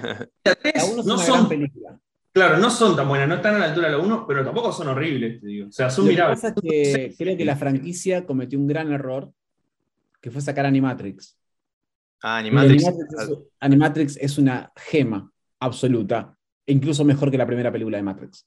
Yo te digo esto, yo con mi compañero de clase, sí. Animatrix está hecho por, clase, por el chabón este que hizo eh, otra serie animada muy buena, puede ser. Em, no me acuerdo ahora el nombre. Probablemente. Eh, sí, había plata, había plata. Pero sí. Eh, no van a traer a alguien que no sepa, no, pero te digo, Animatrix, cuando nosotros estábamos en el colegio, era, o sea, la gente hablaba más de Animatrix que todo Matrix, que toda la trilogía, que la película original. La gente era tipo, o sea, la gente, los chicos, ¿me entiendes? Era tipo, no, tenés que mirar Animatrix, está re bueno. Me acuerdo pero totalmente. Que fue locura total con Animatrix. Porque yo te puedo hablar de la, de, la crucifixión de Cristo. Pero viene un chabón y te cae con la Biblia. Y no, hay muchas palabras que le pueda. ¿Entendés? ¿Cómo, haces para hacer un top-up de eso? O sea, Animatrix es la Biblia, es el por qué las máquinas se revelan. claro. Bueno, en cierto sentido, lo que estás diciendo es parecido a, lo que pasó con Star Wars, te diría. Ahí está. tiene, digamos, la trilogía original. Me pude ir a las piñas, ¿eh? ¿Eh? Me pude ir a las piñas con Star Wars. No, no, no, no, no, no, estoy bardeando Star Wars, ¿eh? que quede claro. O sea, la única Star Wars que bardeo abiertamente es la trilogía nueva, pero me imagino vos también. Esa es mi suposición, no sé. Para mí la, trilogía de los 2000 es una poronga. La mayoría ah, dicen eso, ¿no? lo que sería la precuela, que sí, la precuela es mala. Hablando, la, precuela es mala, pero ¿qué pasa? Hay dos cosas. Mucha gente, ponele de mi edad y más chicos, la vieron. En esa época era mucho por efectos especiales. Eras chico, eras medio boludo, no te importaba que la historia no tenga nada que ver con la anterior. La trilogía original es mucho mejor. Creo que no hay duda de eso. Esta, esta es mala, pero tiene mucho de eso, tipo efectos. Y tiene ahora muchos memes. Entonces tenés como ese elemento, viste, de eh, nostalgia. Es, que, bueno, es un poco lo que hablamos recién de los cazafantasmas, ¿no? la, nostalgia hacen que, hace que muchas cosas no se puedan reivindicar. Mm. Que paradójicamente, Mandalorian y el libro de Boba Fett fueron muy bien recibidos. Mm. ¿Por qué será? Porque tocan personajes y tocan personajes que de alguna forma nos alimentan la nostalgia. A ver, mm. lo que dice Don Draper de la nostalgia, Don Draper de Mad Men, que está arriba, el, el Funko de él está arriba y está con Sterling también. Sterling, eh, muy bueno. Los dos tienen como misma vibra. Totalmente. Dice que la nostalgia es elegante. Es, la nostalgia es el lugar en donde uno se siente a salvo, donde sabe que no importa lo que va a pasar, vos estás en casa, donde bajas. Mm. Lo dice Don Draper, que el padre lo cagaba a palos, ¿no era? sí, bueno. Pero a ver, eh, justamente lo presenta en el capítulo del carrusel, que es donde están mostrando las memorias y él muestra sus propias fotos de su familia y él reivindica de alguna forma lo que significa ser la familia para él. Después nos damos cuenta que es un hijo de puta en el resto de la serie, ¿no? que no tenía un carajo de mm. sensibilidad emocional. Pero bueno, por fuera de eso, lo que mm. pasa con Star Wars es, vemos un personaje como el Mandalorian, como Mando, eh, que, es chileno, amo, eh, y, vemos, y vemos a Baby Yoda, hay dos elementos ahí de la cultura popular que están completamente arraigados a la cultura popular, como pueden ser Boba Fett y como es Yoda, ¿sí? que después no mm. tiene carajo que ver con Yoda, porque la, historia pasa como es entre, entre la segunda trilogía entre la, precuela y. Sí. eh, entre lo que sería Kylo Ren, ah, o sea, entre lo que sería... Eh, porque es cuando dan la orden de matar a los Jedi, o sea, es después Exactamente, el final de 4, 5 y 6 sería la, el final de la, segunda trilogía cronológicamente y el principio de lo que sería Kylo Ren y Rey. En el medio hay un bache de tiempo donde la gente se olvida de los Jedi.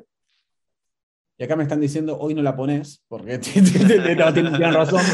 Eh, pero, o sea, cuando se olvidan de los Jedi, donde se, se olvida, digamos, el tema de, de los micloridianos, esto falopa, que era el poder que daba la fuerza, y no sé qué, y mm. aparece un personaje como Grogu, Baby Yoda, que eh, de alguna forma reivindica toda esa fuerza y la trae de nuevo al universo de Star Wars, que es lo que después justifica que Rey aparezca. Pero es un western. Entonces, no, Solamente, no solamente nos trae a personajes, si querés, memorables, como puede ser la figura de Boba Fett, que aparece después, ¿sí? Pero de alguna forma, eh, eh, el Mandalorian es Boba Fett, es la reivindicación de Boba Fett. Eh, después al mejor maestro de todos los maestros del mundo, que es Yoda, es, es Miyagi. Mm. Nos los ponen a los dos juntos ahí y salen por el universo a cagarse a tiros con el que, se, con el que venga. Es el sueño del pibe, literalmente. Es como lo que todo chico quería cuando miraba Star Wars. Es decir, qué, loco que sería salir y explorar, conocer estos mundos, ver más personajes. A mí me encantó. Más ese estilo western episódico que tuvo Mando en sus primeras dos temporadas. Mucha gente le me encantó. Me pareció una locura y me parecía que era realmente, digamos, la forma correcta de encarar un proyecto de ese estilo, ¿me entendés? Bueno, lo hizo, lo hizo Fabreau, que, no es un boludo. Sí. no es un boludo, hizo grandes, grandes gemas que por más que me digan que es una pelotudez, el chef me parece increíble. El chef está buenísima. El chef es increíble.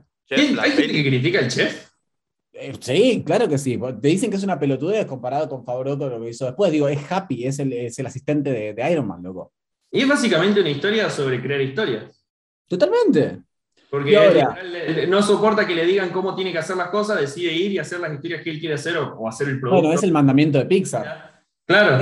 Es, el mandamiento de Pixar. Hay una rata que quiere ser cocinera. Por definición, las ratas no pueden cocinar, loco. Exacto, exacto. Y vos le decís, no podés esa rata y esa rata hace todo lo posible por llevarse el mundo por delante y terminar siendo jefe de cocina del mejor restaurante del mundo. Genial, amo. A eso le pegás el libro de Boba Fett. Es tan simple como justificar, ¿sabes que Boba Fett no se muere Sí. Solo sale con un año más viejo. Sale de ahí. Sí, sí, sí, sí. Punto. Ya está. Le estás dando una continuación directa a un personaje que mataron y que todos amamos por más que era un hijo de puta. no me mates a Vegeta. Vegeta mm. está todo bien. ¿Entendés? No me mates a Vegeta. Me rompe las pelotas. Entonces, ¿qué hacemos? Que Vegeta siempre, de alguna forma, equipare a Goku un poder. ¿no? Y que, que, de vez en cuando lo caiga a palos. Porque queremos, queremos un villano copado. Necesitamos un villano copado. El villano copado. The Voice. The Voice, Billy Butcher no es un héroe. Es un culeado. Es que si vos lo pensás, Billy Butcher es como el villano siendo protagonista. O sea, técnicamente en una historia normal de superhéroe sería un villano. Tipo, sería Pero porque el villano está tan bien construido de que vos te quedás con el menos peor. Y es porque que Hollander es mucho más hijo de puta. Em, Termina reflejando bien hablando del villano, hay un documental de YouTube muy bueno que habla sobre el, este, este, personaje que es el, malo, el, malo carismático, ¿no? El Joker, este, lo que sea. Es muy bueno. Sí, mm. es, como un documental muy, muy raro, porque es muy de nicho. Es un, eh, una publicidad que surgió en Estados Unidos que se llama no sé cuánto Mac, que es una cara como de una luna que toca jazz. Eh, y, toca un tema en particular. Sí, es refalopa. y, lo que, y lo que trata te deconstruye dónde surge este personaje, ¿no? Entonces como que arranca y comienza en, el 1600 de cómo surge este personaje que era una crítica eh, a la realeza, era un, un, personaje de obra de teatro que se llamaba como el, no me acuerdo cómo era, pero como el digamos, el, eh, la realeza, no sé qué poronga, ni idea. Pero básicamente es como lo que hizo. Gran nombre. Sí, era así, bien largo. Lo que básicamente logró, logró esta obra y por qué se hizo tan conocida era que criticaba a, la, realeza, entonces logró que un montón de gente eh, del pueblo vaya al teatro a ver esta obra.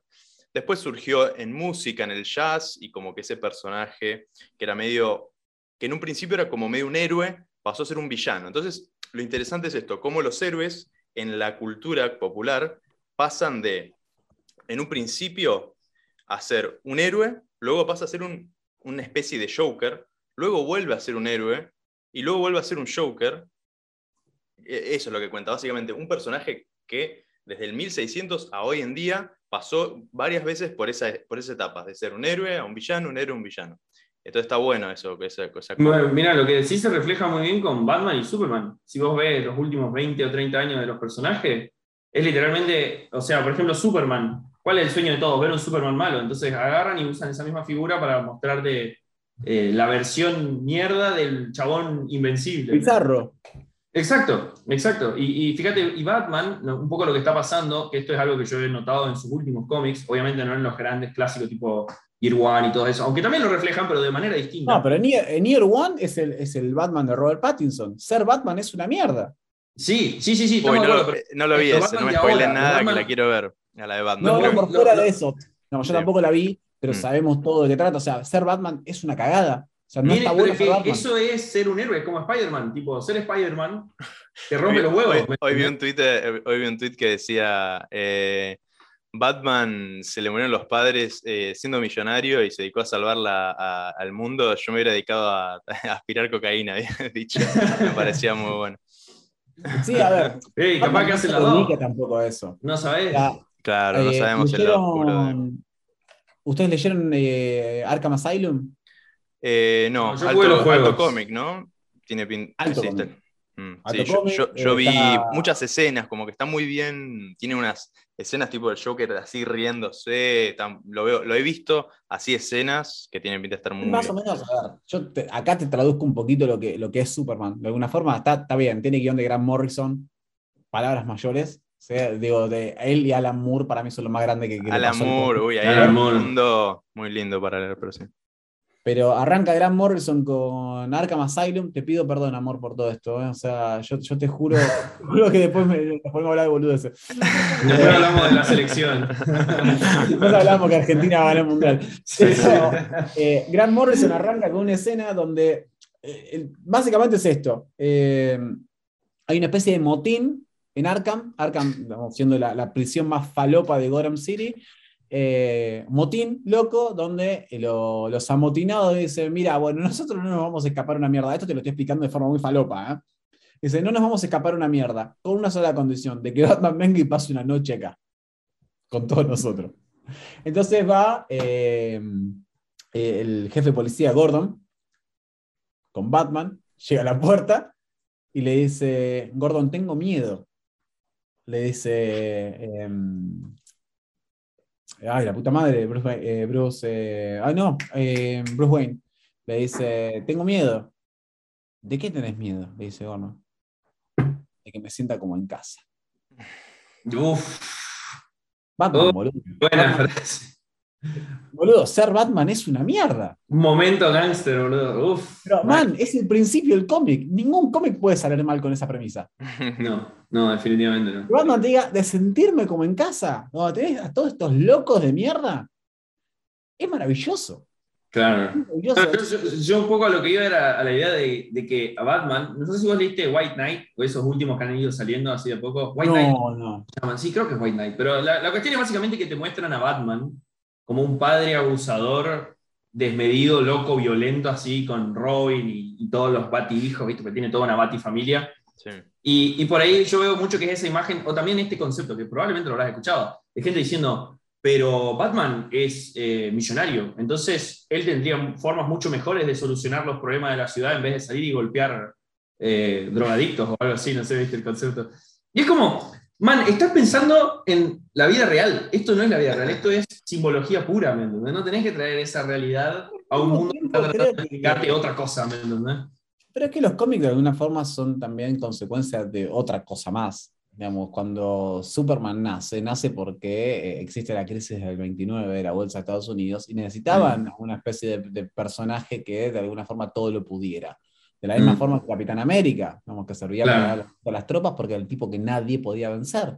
El- lo loco de todo esto es que, sí, Messi es el mejor jugador de, de fútbol del mundo, pero necesita un equipo, solo no puede jugar. Eh, ¿Entendés? Sí. Entonces, y ahí es donde empiezan a encontrarse con, digamos, y es por eso que se necesita el conflicto y puede ser el tema de los villanos, que el buen villano es el tipo que te cuestiona la moral. Es el tipo que te pone en jaque lo que está bien y lo que está mal. Mm. Vos miras Joker. ¿Cómo hubieses reaccionado vos? Siendo Joker. No, no siendo, vos, vos en su situación. Es muy Claro. choto lo que le pasa, ¿eh? Ah, está bien, sí, el contexto. Sí, sí, sí. Es muy choto lo que le pasa. Creo que- Bueno, pero Joker, viste que tiene esa frase, perdón, y solo de esta frase y te dejo seguir, de, de que literalmente el hombre bueno está a un día de estar tan loco como él. Pero totalmente. Sí, sí. Y ese concepto es Bombita, genial Bombita. Rodríguez, boludo. Bombita Rodríguez en un relato salvaje. No estamos yendo tan lejos tampoco. Sí, sí, sí. No, Ah, digo- Bobita, tremenda, qué buena historia, chaval. Sin llevarlo, a ver, es que lo- toque bocina mal. a- acá pasan los bares todo el tiempo. Es cuestión de que alguien te mire mal o crea que vos lo miraste mal para pegarte un cuchillazo.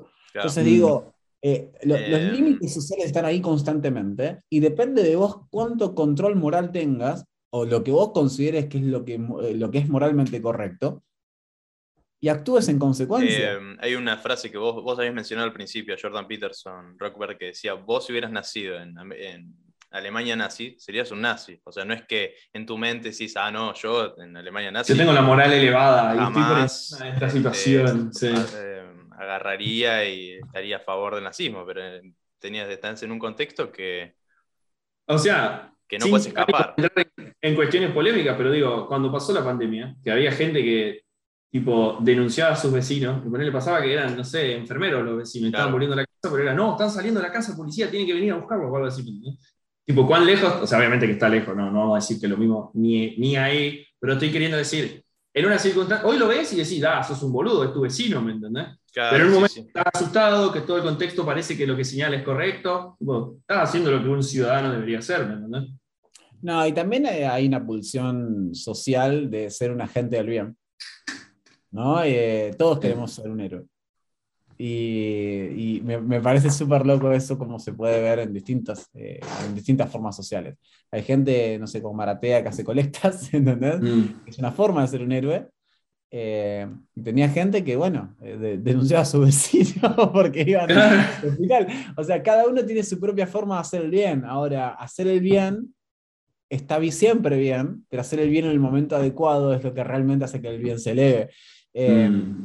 El punto es que, bueno, cuando el bien no es compartido, o cuando Claro. el bien tiene tanta- tantas aristas o tantas posturas diversas como pasa hoy, particularmente en la sociedad argentina, es la que conozco, eh, Mm. probablemente en otros lugares también. Hoy ve- veía un video de un tipo que decía las madres en 2042, por ejemplo, una cosa así. Y le decía, bueno, felicitaciones, es una nena. Y la madre le decía, ¿cómo puedes definir su género? Ella va a definir su género cuando ella, pero le dice, pero tiene vagina. Y le dice, no, pero ella va a decidir con qué se siente identificada. Y el chabón le dice, pero tiene vagina. Y el chabón le dice, eh, don't mansplain me. Es como, dale, loco, un límite te pido, ¿entendés? Claro, claro. Está llevado a un extremo a propósito para hacer humor, porque el humor es una degradación de un valor, pero digo, hay tantas versiones, y digamos, no, de- no sé, la guerra de la, de la tiktokera este contra el niño granjero. Mm, muy bueno, sí. Eh, la, la flaca se pone a la altura de un nene de, no sé, ¿qué tiene? Ocho años. Esa gente- que el nene entienda lo que es el especismo. Eh, a mí me chupa un huevo el especismo. ¿Sí? De que, de que no me puedo sentir identificado con una ameba. No puedo, man, no me sale. Digamos, no me puedo sentir identificado a veces con mi vecino, me voy a sentir identificado con una amiga, me cuesta un montón. Bueno, pero mi vecino está loco. O sea, rompe mucho los huevos. Eh, se fue a vivir a Corea del Sur. Sí, a mí, Eh, eh, eso se no, no llama. Eso se llama, ¿cómo es? Eh, virtue, sign- virtue signaling, ¿no? Como Virtual signaling, sí. sí, señalo de la, señalar, señalar la virtud, ¿no? Como ese. Siento que esa gente no tiene sentido del humor. Es algo que me da, o como sentido de. No sé, de comprensión. Porque uno puede, ok, esos son tus morales. Está bien, vos crees que las especies son así, vos crees que la gente. eh, el tema del- de la identificación de género, todo bien. Una cosa es querer tipo imponerla en los demás, este, o querer acelerar una sociedad a un punto que de tu visión moral, la sociedad se mueva ahí y vos estás adelante. Y también tiene un poco eso, ¿no? Como el, el tema de, ah, yo sé lo que está bien, vos no lo entendés y lo- te lo tengo que explicar. Y yo te tengo que enseñar. Algo es algo así. muy de gente rica, creo yo. Y ni siquiera tan rica, pero tipo, creo que original. Nah, no sé, pero está- Pero man, hay gente que está separada de la realidad, hay gente que piensa que la leche aparece en la góndola, ¿no? No, igual te digo, cualquier persona que, que soporte más de tres teorías conspirativas está mal de la cabeza. O sea, es- Perdón, perdón, ¿qué dijiste? Este está re más, de tres, más, de tres, más de tres teorías conspirativas es un montón, boludo. O que, o que apoye más de, más de tres causas eh, sociales de, Claro. forma, eh, de forma radical es una bocha. Yo me acuerdo cuando eh, en el. de- Lo agarraste a dos Rockefeller, que es muy conspiranoico, ojo. Yo soy conspiranoico. No, yo ta- me encanta, me encanta, pero, o sea, no te puedo. No realmente, no realmente. O sea, te puede. Claro. Yo O sea, creo que. No soy terraplanista, si ese es el miedo, digamos. No, pero digo, no te, no te puedo, eh, no lo puedo llevar al extremo. Había una mina como este, tres, depar- tres departamentos atrás o dos departamentos atrás, había una mina en la esquina, una señora grande, que apoyaba todas las causas sociales del mundo. Claro. Ah, bueno. tenía- El su- Eh, support, support the current thing, ¿viste el meme ese? Ah. Sí, total. Eso. la mina un día era como eh, hoy eh, bancamos a los trabajadores clave, ¿no? A las personas que hacen todo por nosotros. Mañana Sí. liberen a Julian Assange. Y es como, Sí. ponete de acuerdo, boludo, es un montón Eso, eso te hace creer en los NPCs, chabón. Tipo, uno no quiere ser jodido con otra persona, pero ¿cómo podés regurgitar literalmente todo lo que te dicen todo el tiempo? ¿me entendés? A mí me hizo viral esa mujer muchas veces en Twitter, así que yo le agradezco. es como que o sea, un día te levantes y cuelgues una bandera nazi y yo te voy a sacar una foto y te voy a poner en Twitter, es obvio. Eh, me es muy divertido, pero el punto es, yo entiendo eh, to- todas las, si querés, diversidades de opiniones o las diversidades de pensamiento. Lo que yo no banco es el extremo. Yo banco Claro. perfecto que cada uno pueda sentirse identificado con este cable, si tiene ganas. Pero no me rompa los huevos. Claro, sí, Mm. sí, sí, sí. Yo Igual no es raro, que porque viste que ahora también pasa que te llevan a una postura de que no estar en un extremo es un extremo. No sé si escuchaste eso. Sí. A ver. eh, No, o- porque como no estás apoyando, nos odias a todos. O sos un tibio o sos un extremista. A ver, eh, a mí que el boludo de Azaro diga que los que leemos cómics somos unos freaks, me parece una cagada, ¿sí? Porque ese chabón tiene una exposición mediática enorme. Todos saben que es un boludo, lo que me deja un poco más tranquilo. eh.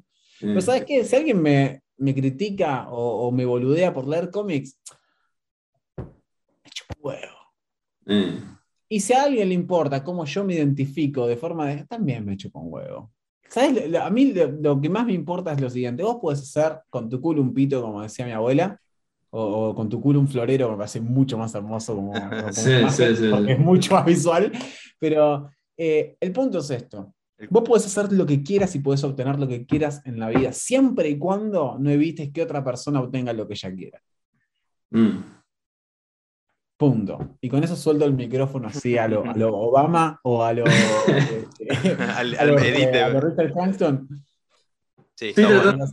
Estoy, estoy tratando de pensar alguna retrucada a la frase que dijiste. Está tipo, bueno, está bueno. Em, yo creo que a los que hacen cómics habría que pegarles este, en la calle. Eh, Es como tratar de destruir la televisión poniendo una publicidad en la tele, ¿no? Sí, sí, sí. Claro. Em, lo que está bueno, que me gustaría hacer como una transición, va, no sé, pero yo estudio publicidad, me recibí hace poco de publicidad, Garrón, boludo. de hecho, es un garrón. De hecho, es como que siento que durante la carrera me di cuenta que no me interesaba y la terminé por terminarla, ¿no? Pero, pero bueno, nada, te quería preguntar, vos trabajás de publicidad, ¿no? O, o labura- sí, laburás. Eh, de laburo de formas raras. En realidad yo siempre digo entré por la ventana, eh, porque yo soy productor de tele. Y lo que siempre me gustó fue escribir. Entonces yo me autodefino como escritor y después hice cosas que tenían que ver con la escritura, porque todo tiene que ver con la escritura. Entonces digo, fue lo que llegó primero. Mm. Fui periodista, fui videógrafo, fui director de teatro, eh, fui operador de radio, fui social media manager, fui, sí, eh, copywriter, lo, lo que quieras, pero en realidad siempre se basaba en escribir. Y, eh, el título que te pongas es, digo, de, de nuevo voy a citar a Tyler Durden, vos no sos tus pantalones, no sos la plata que tenés en el banco, no sos el auto que manejás. Eh, sos circunstancias también. Siento O que... sea, eh, pasa ¿Viste Homero? El, el do it for her. Sí. bueno, es eso, loco, lo hacemos por ellos. Eh, sí, está el. Siento que mm, hay como eso de que hay gente que se mete en publicidad, o por lo menos fue mi caso, y a casos de amigos, que mucha gente es, cre- es creativa, le interesa la creatividad y ah, de distintas maneras. Hay gente que le gusta eh, producir cosas audiovisuales, a mí me gusta dibujar, hay gente que le gusta escribir, y se mete en publicidad porque dice, bueno, esta es la única forma de monetizar la parte creativa, ¿no? Y creo que de ahí, bueno, la gente sale con un título o sin un título, pero por lo menos a mí me sirvió como para darme cuenta que no me interesa. Eso fue lo único que me sirvió, pero bueno, ahora tengo el título, así que veremos si me, me Si sirve te en ver la realidad de otra forma, Así que ya vale la pena. Dejes o no, de- dejes o no dejes la facultad. Si te ayuda para ver la Mm. realidad de otra forma, incluso desde una forma negativa, porque eh, las verdades nunca se pueden tomar de forma positiva. Me ¿no? sirve de forma me sirve para hacer chistes. Eh, Bueno. te a decir, un minuto tenemos y ha- y hacemos otra, otra grabación, si les parece bien, y ya Eh, cerramos. 15, ¿Cómo minu- estás? 15 minutos más. Dale, dale. Perfecto. Hacemos Dale. 15 y Perfecto, sí. Pero lo controlan ustedes, ¿eh? Sí, sí, sí, lo vamos a estar viendo ahí arriba. Dale porque mi esposa me putea. Sí, sí, tranquilo, tranquilo. Dale, nos conectamos un toque, pasame el link. Dale. Dale, yo te lo mando ahora. Dale.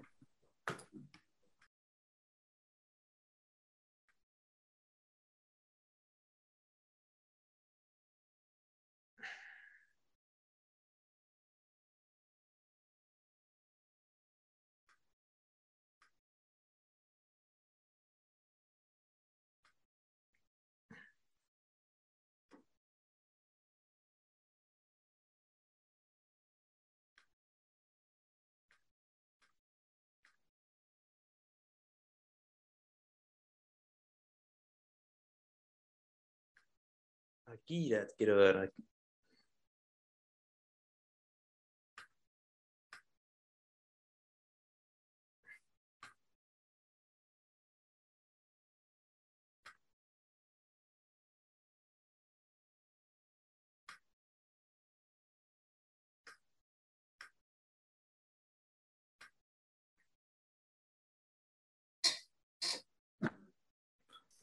Bueno.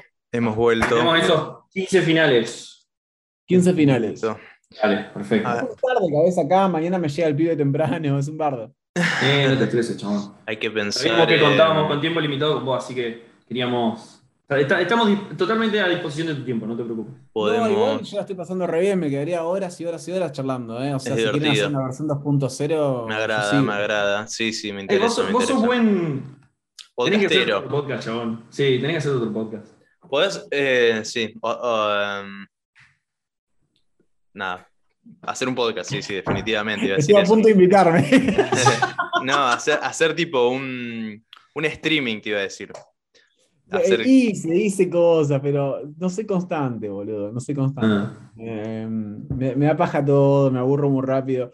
Y de nuevo, estoy pasando por, por etapas medias falopas de, de mi vida, en, en cuanto a trámites, en cuanto a laburo, en cuanto a un montón de cosas que digo, bueno, vamos a tratar de resolver las cosas una a una. Igualmente pa- parece súper sólido lo que digo, pero, o sea, detrás de cámaras estoy. ¡ah!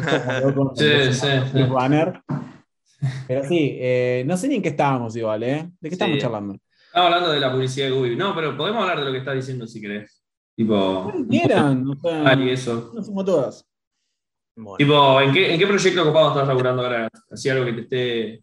Ahora, buscando trabajo. laboral, si querés, ¿no? Porque tu lado de escritura ya dijiste que estás. No, ahora estoy buscando trabajo. ah.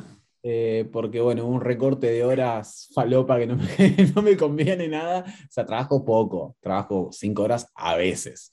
Mm. Eh, es muy poco, pero la realidad es que, bueno, necesito sostener un- una economía un poquito más constante, más, más eh, sostenible. Mañana tengo una entrevista con una gente de Suiza por la que ya, está- ya estuve laburando, pagan muy bien, así que capaz que hago algunas horas con ellos. Hay algunas oportunidades dando vueltas por ahí. Tuve una entrevista con Budweiser hoy, eh, que sería muy beneficioso en términos eh, alcohólicos. Pero, ¿No ¿Me van a pagar con dinero? No, señor, pero le vamos a enviar un six pack todos los- Claro, señor, pare de tomar. ¿Qué? Yo soy manager. Eh, no, se- sería muy divertido, es un puesto muy alto. eh, tuve algunas cosas con Amazon también divertidas. eh, estoy armando una empresa con unos amigos en, en Londres, eh, muy divertida también. Pero ahora tengo en la cabeza que voy a Buenos Aires también y Mm. voy a conocer a, a toda la familia de mi, de mi futura esposa. Muy divertido. Me voy a casar. Qué ¿Cuándo te bien. vas a casar, chabón? Sí, sí, Congratulations. Muchas gracias. Eh, a ver, hay, hay o sea, estás en plan tenés muchos proyectos, pero te vas a desconectar un poco la mente en Buenos Aires para después retomar. No, tengo a mi viejo muy jodido de salud también, así que voy a pasar Mm. un tiempo con él. Eh, hay, hay un montón de cosas que fueron pasando. También, igual, cuando yo voy a Buenos Aires me vuelvo con ganas de escribir, lo que me viene muy bien para el vacío legal que está pasando en mi momento creativo. Y, y después, como es, bueno, me voy, a tatu- me voy a tatuar. O sea, cuando voy a Buenos Ah, ¿qué, Aires. qué te vas a tatuar ahora? Me voy a tatuar el otro lado del cuello eh, y me voy a hacer un cover up acá en el brazo bastante grande. O sea, tengo un- una sesión de un día casi con, con Mm. tatuador y otra para el cuello. Eh, que, estamos, cuando tatuas el cuello es casi una declaración de, de independencia y de guerra a cualquier contratador, ¿no? Es como me Sí. chupan todos- las dos bolas, eh, si les gusta mi cerebro, no si les gusta mi cuello.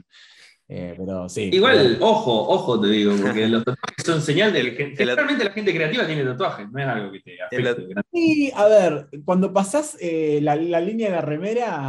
la- Ahí no importa. Ahí entra- pasás la línea del creativo, pasás al criminal. ¿viste?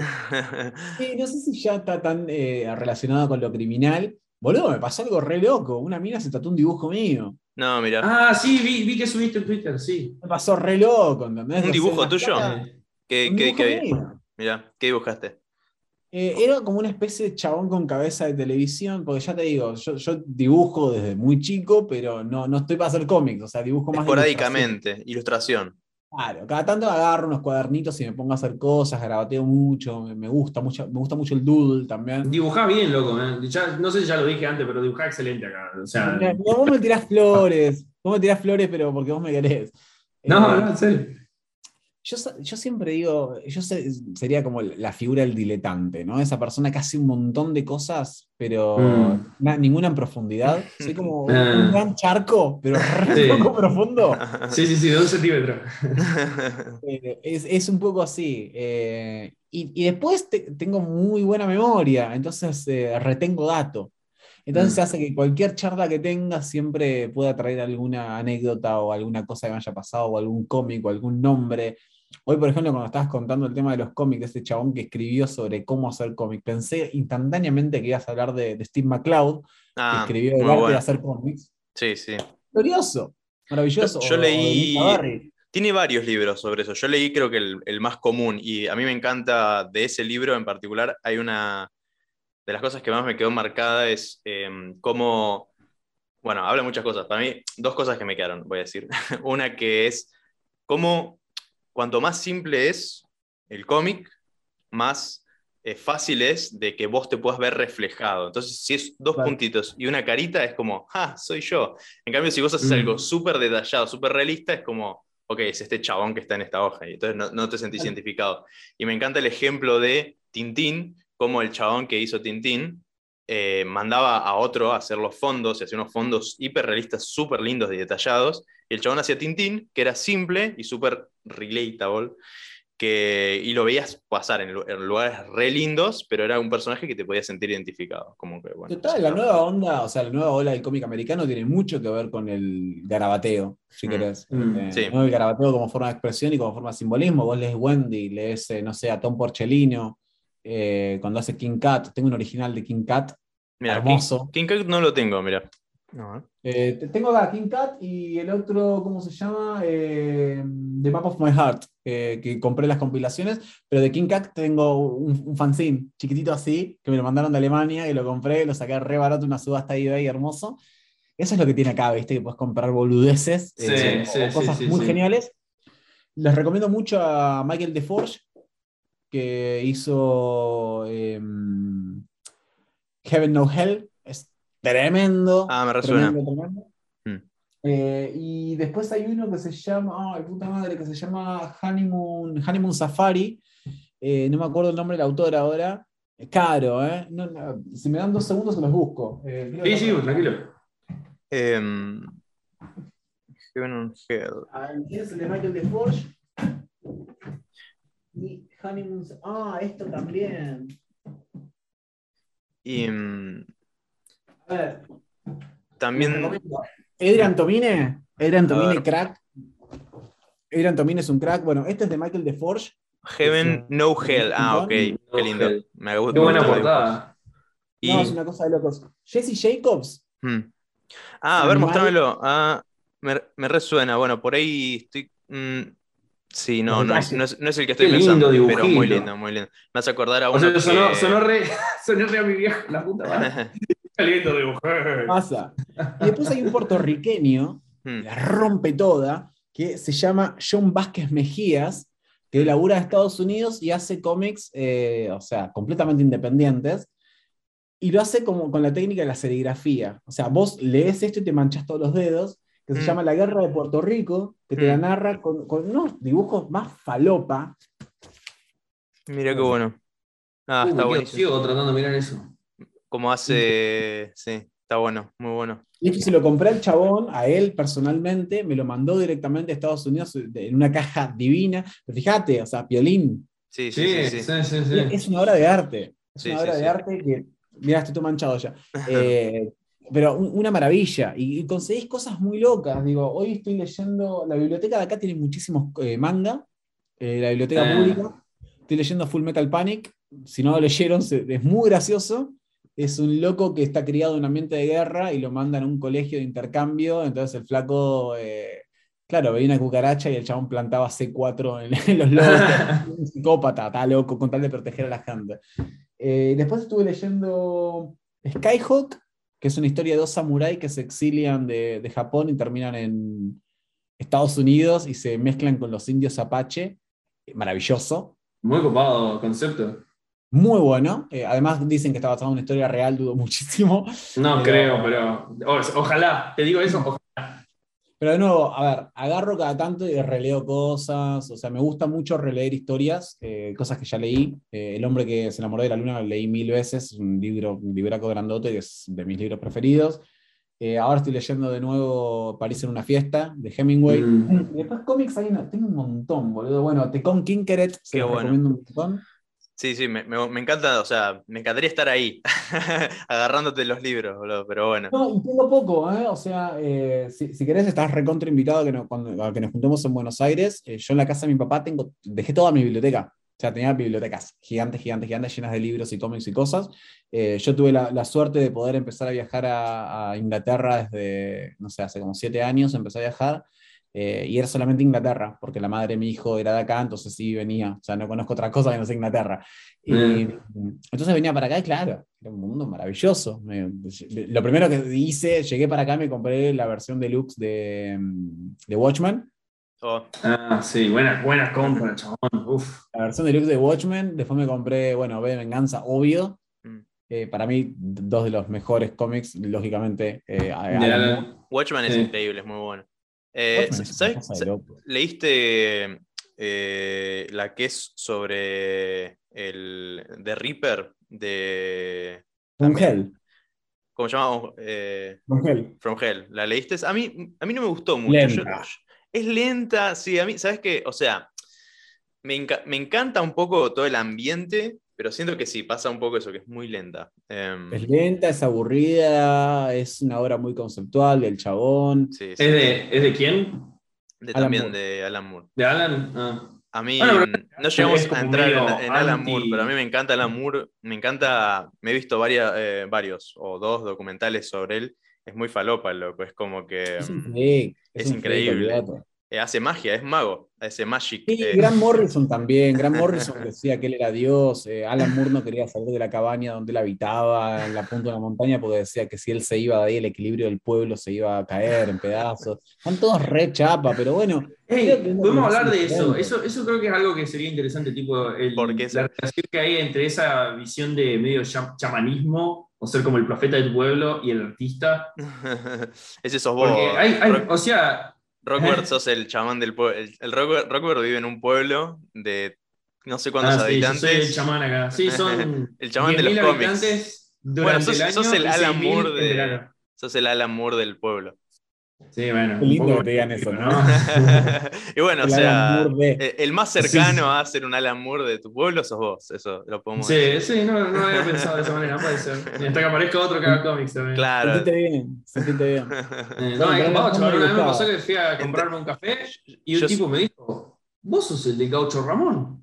Yo, Yo soy, yo soy de Tandil. Yo soy de Tandil, a mí me gana Nico Ilustraciones. Ah, está segundo todavía.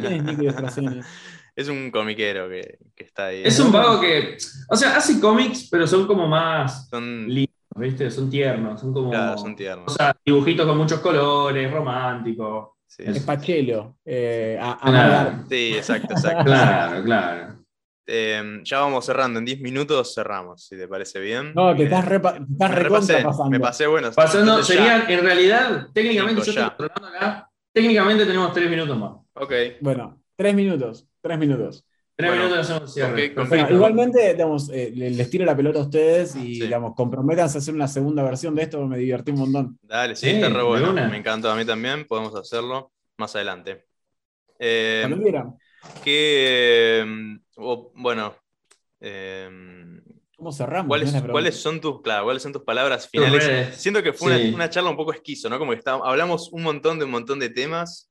Igual te digo algo. O sea, yo estuve en clases con Uriel y fue como muy parecido a la experiencia que tenía en su clase, nada más que él la tiene organizada. Esa es la diferencia que hay en la clase. En la clase él ya De tiene alguna la forma. organizada, bien así como él ya sabe el camino.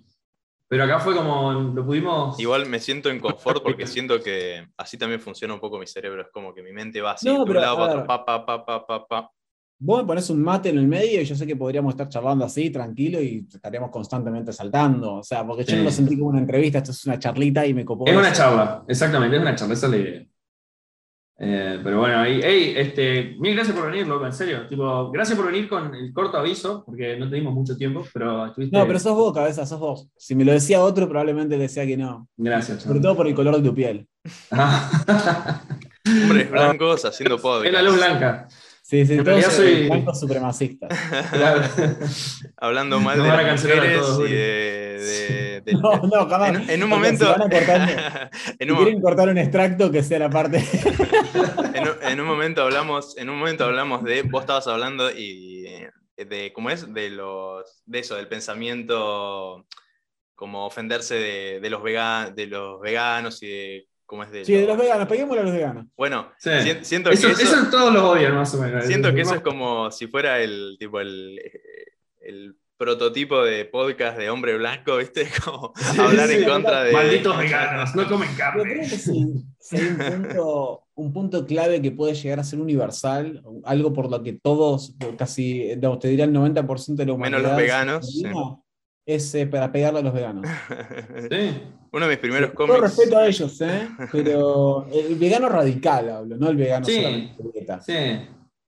Yo conozco muchos veganos, buena gente, tipo que le chupa un huevo hablar de su estilo No, de no, vida. no quita que, no, o sea, pueden ser mala gente o buena gente, porque son personas también, pero lo que Eh, digo, que es- no hinchan los huevos en internet, me refiero. Claro, o sea, el que te tira cosméticos testeados en rata. Sí, eh, sí, hay, sí, hay- sí, sí.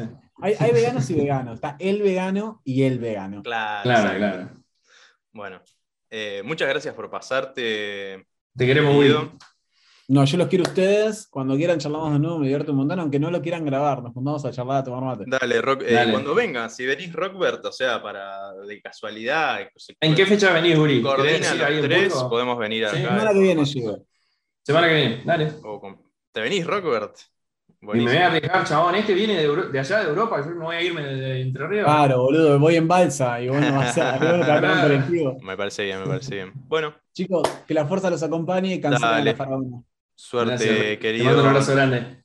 Tus viajes. Éxitos. Chao. Haberlo hecho. Ahí está. Qué Bueno. invitado, ¿eh? Estuvo, De la estuvo divertido. Uriel, como te decía, me, me identifico en su mente, como que. Yo le dije lo mismo, boludo. Vos sabés que cuando salí de su clase, le dije, boludo, tu cerebro me parece muy épico. Tipo, me, me siento, siento que como que él pone en palabras las cosas que pasan en mi mente, pero yo no puedo hacerlo tan rápido. Puta madre. Para, creo que llegó uno de mis amigos. ¡Ahí voy! Llegó uno de mis amigos, vamos a hacer carne ahora, así que. Dale. na- Bueno. que lo voy a buscar y vengo. ah, bueno, dale, hacemos un cierre. Dale, si querés, Ah, andá sí. a buscar a tu amigo, vení, cerramos y ya te dejo libre. Dale, dale, dale.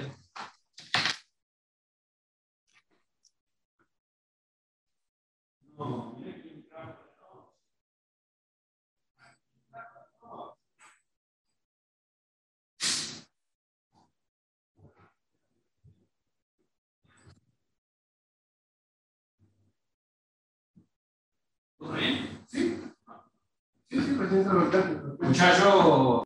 Ahí está. Puse, puse play ahí a lo último.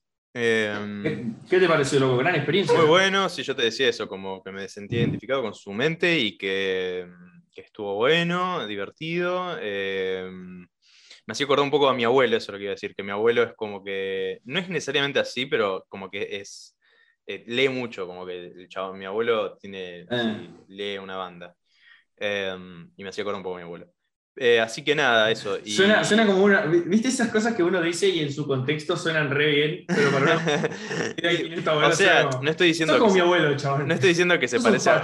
Ah. No, no, para, para mi abuelo, cero facho. O sea, No, eh, digo, sí, sí, no, no estoy diciendo que se parece a un viejo anciano este, senil, sí, sí. sino que se parece a, a sabio, sabio y lector. Eh. ¿ok? Las partes positivas de mi abuelo. Eh, Claro. Bueno, vamos a cerrar entonces. Suscríbanse, denle Perfecto. like, comentarios y, Déjenos cafe- cafecitos, cafecitos. y cafecitos. No tenemos cafecito oficial, pero páguenme a mí y después yo se lo doy a Rockbird, lo juro. Bueno, eso es todo. bueno, un gusto, che. Nos vemos.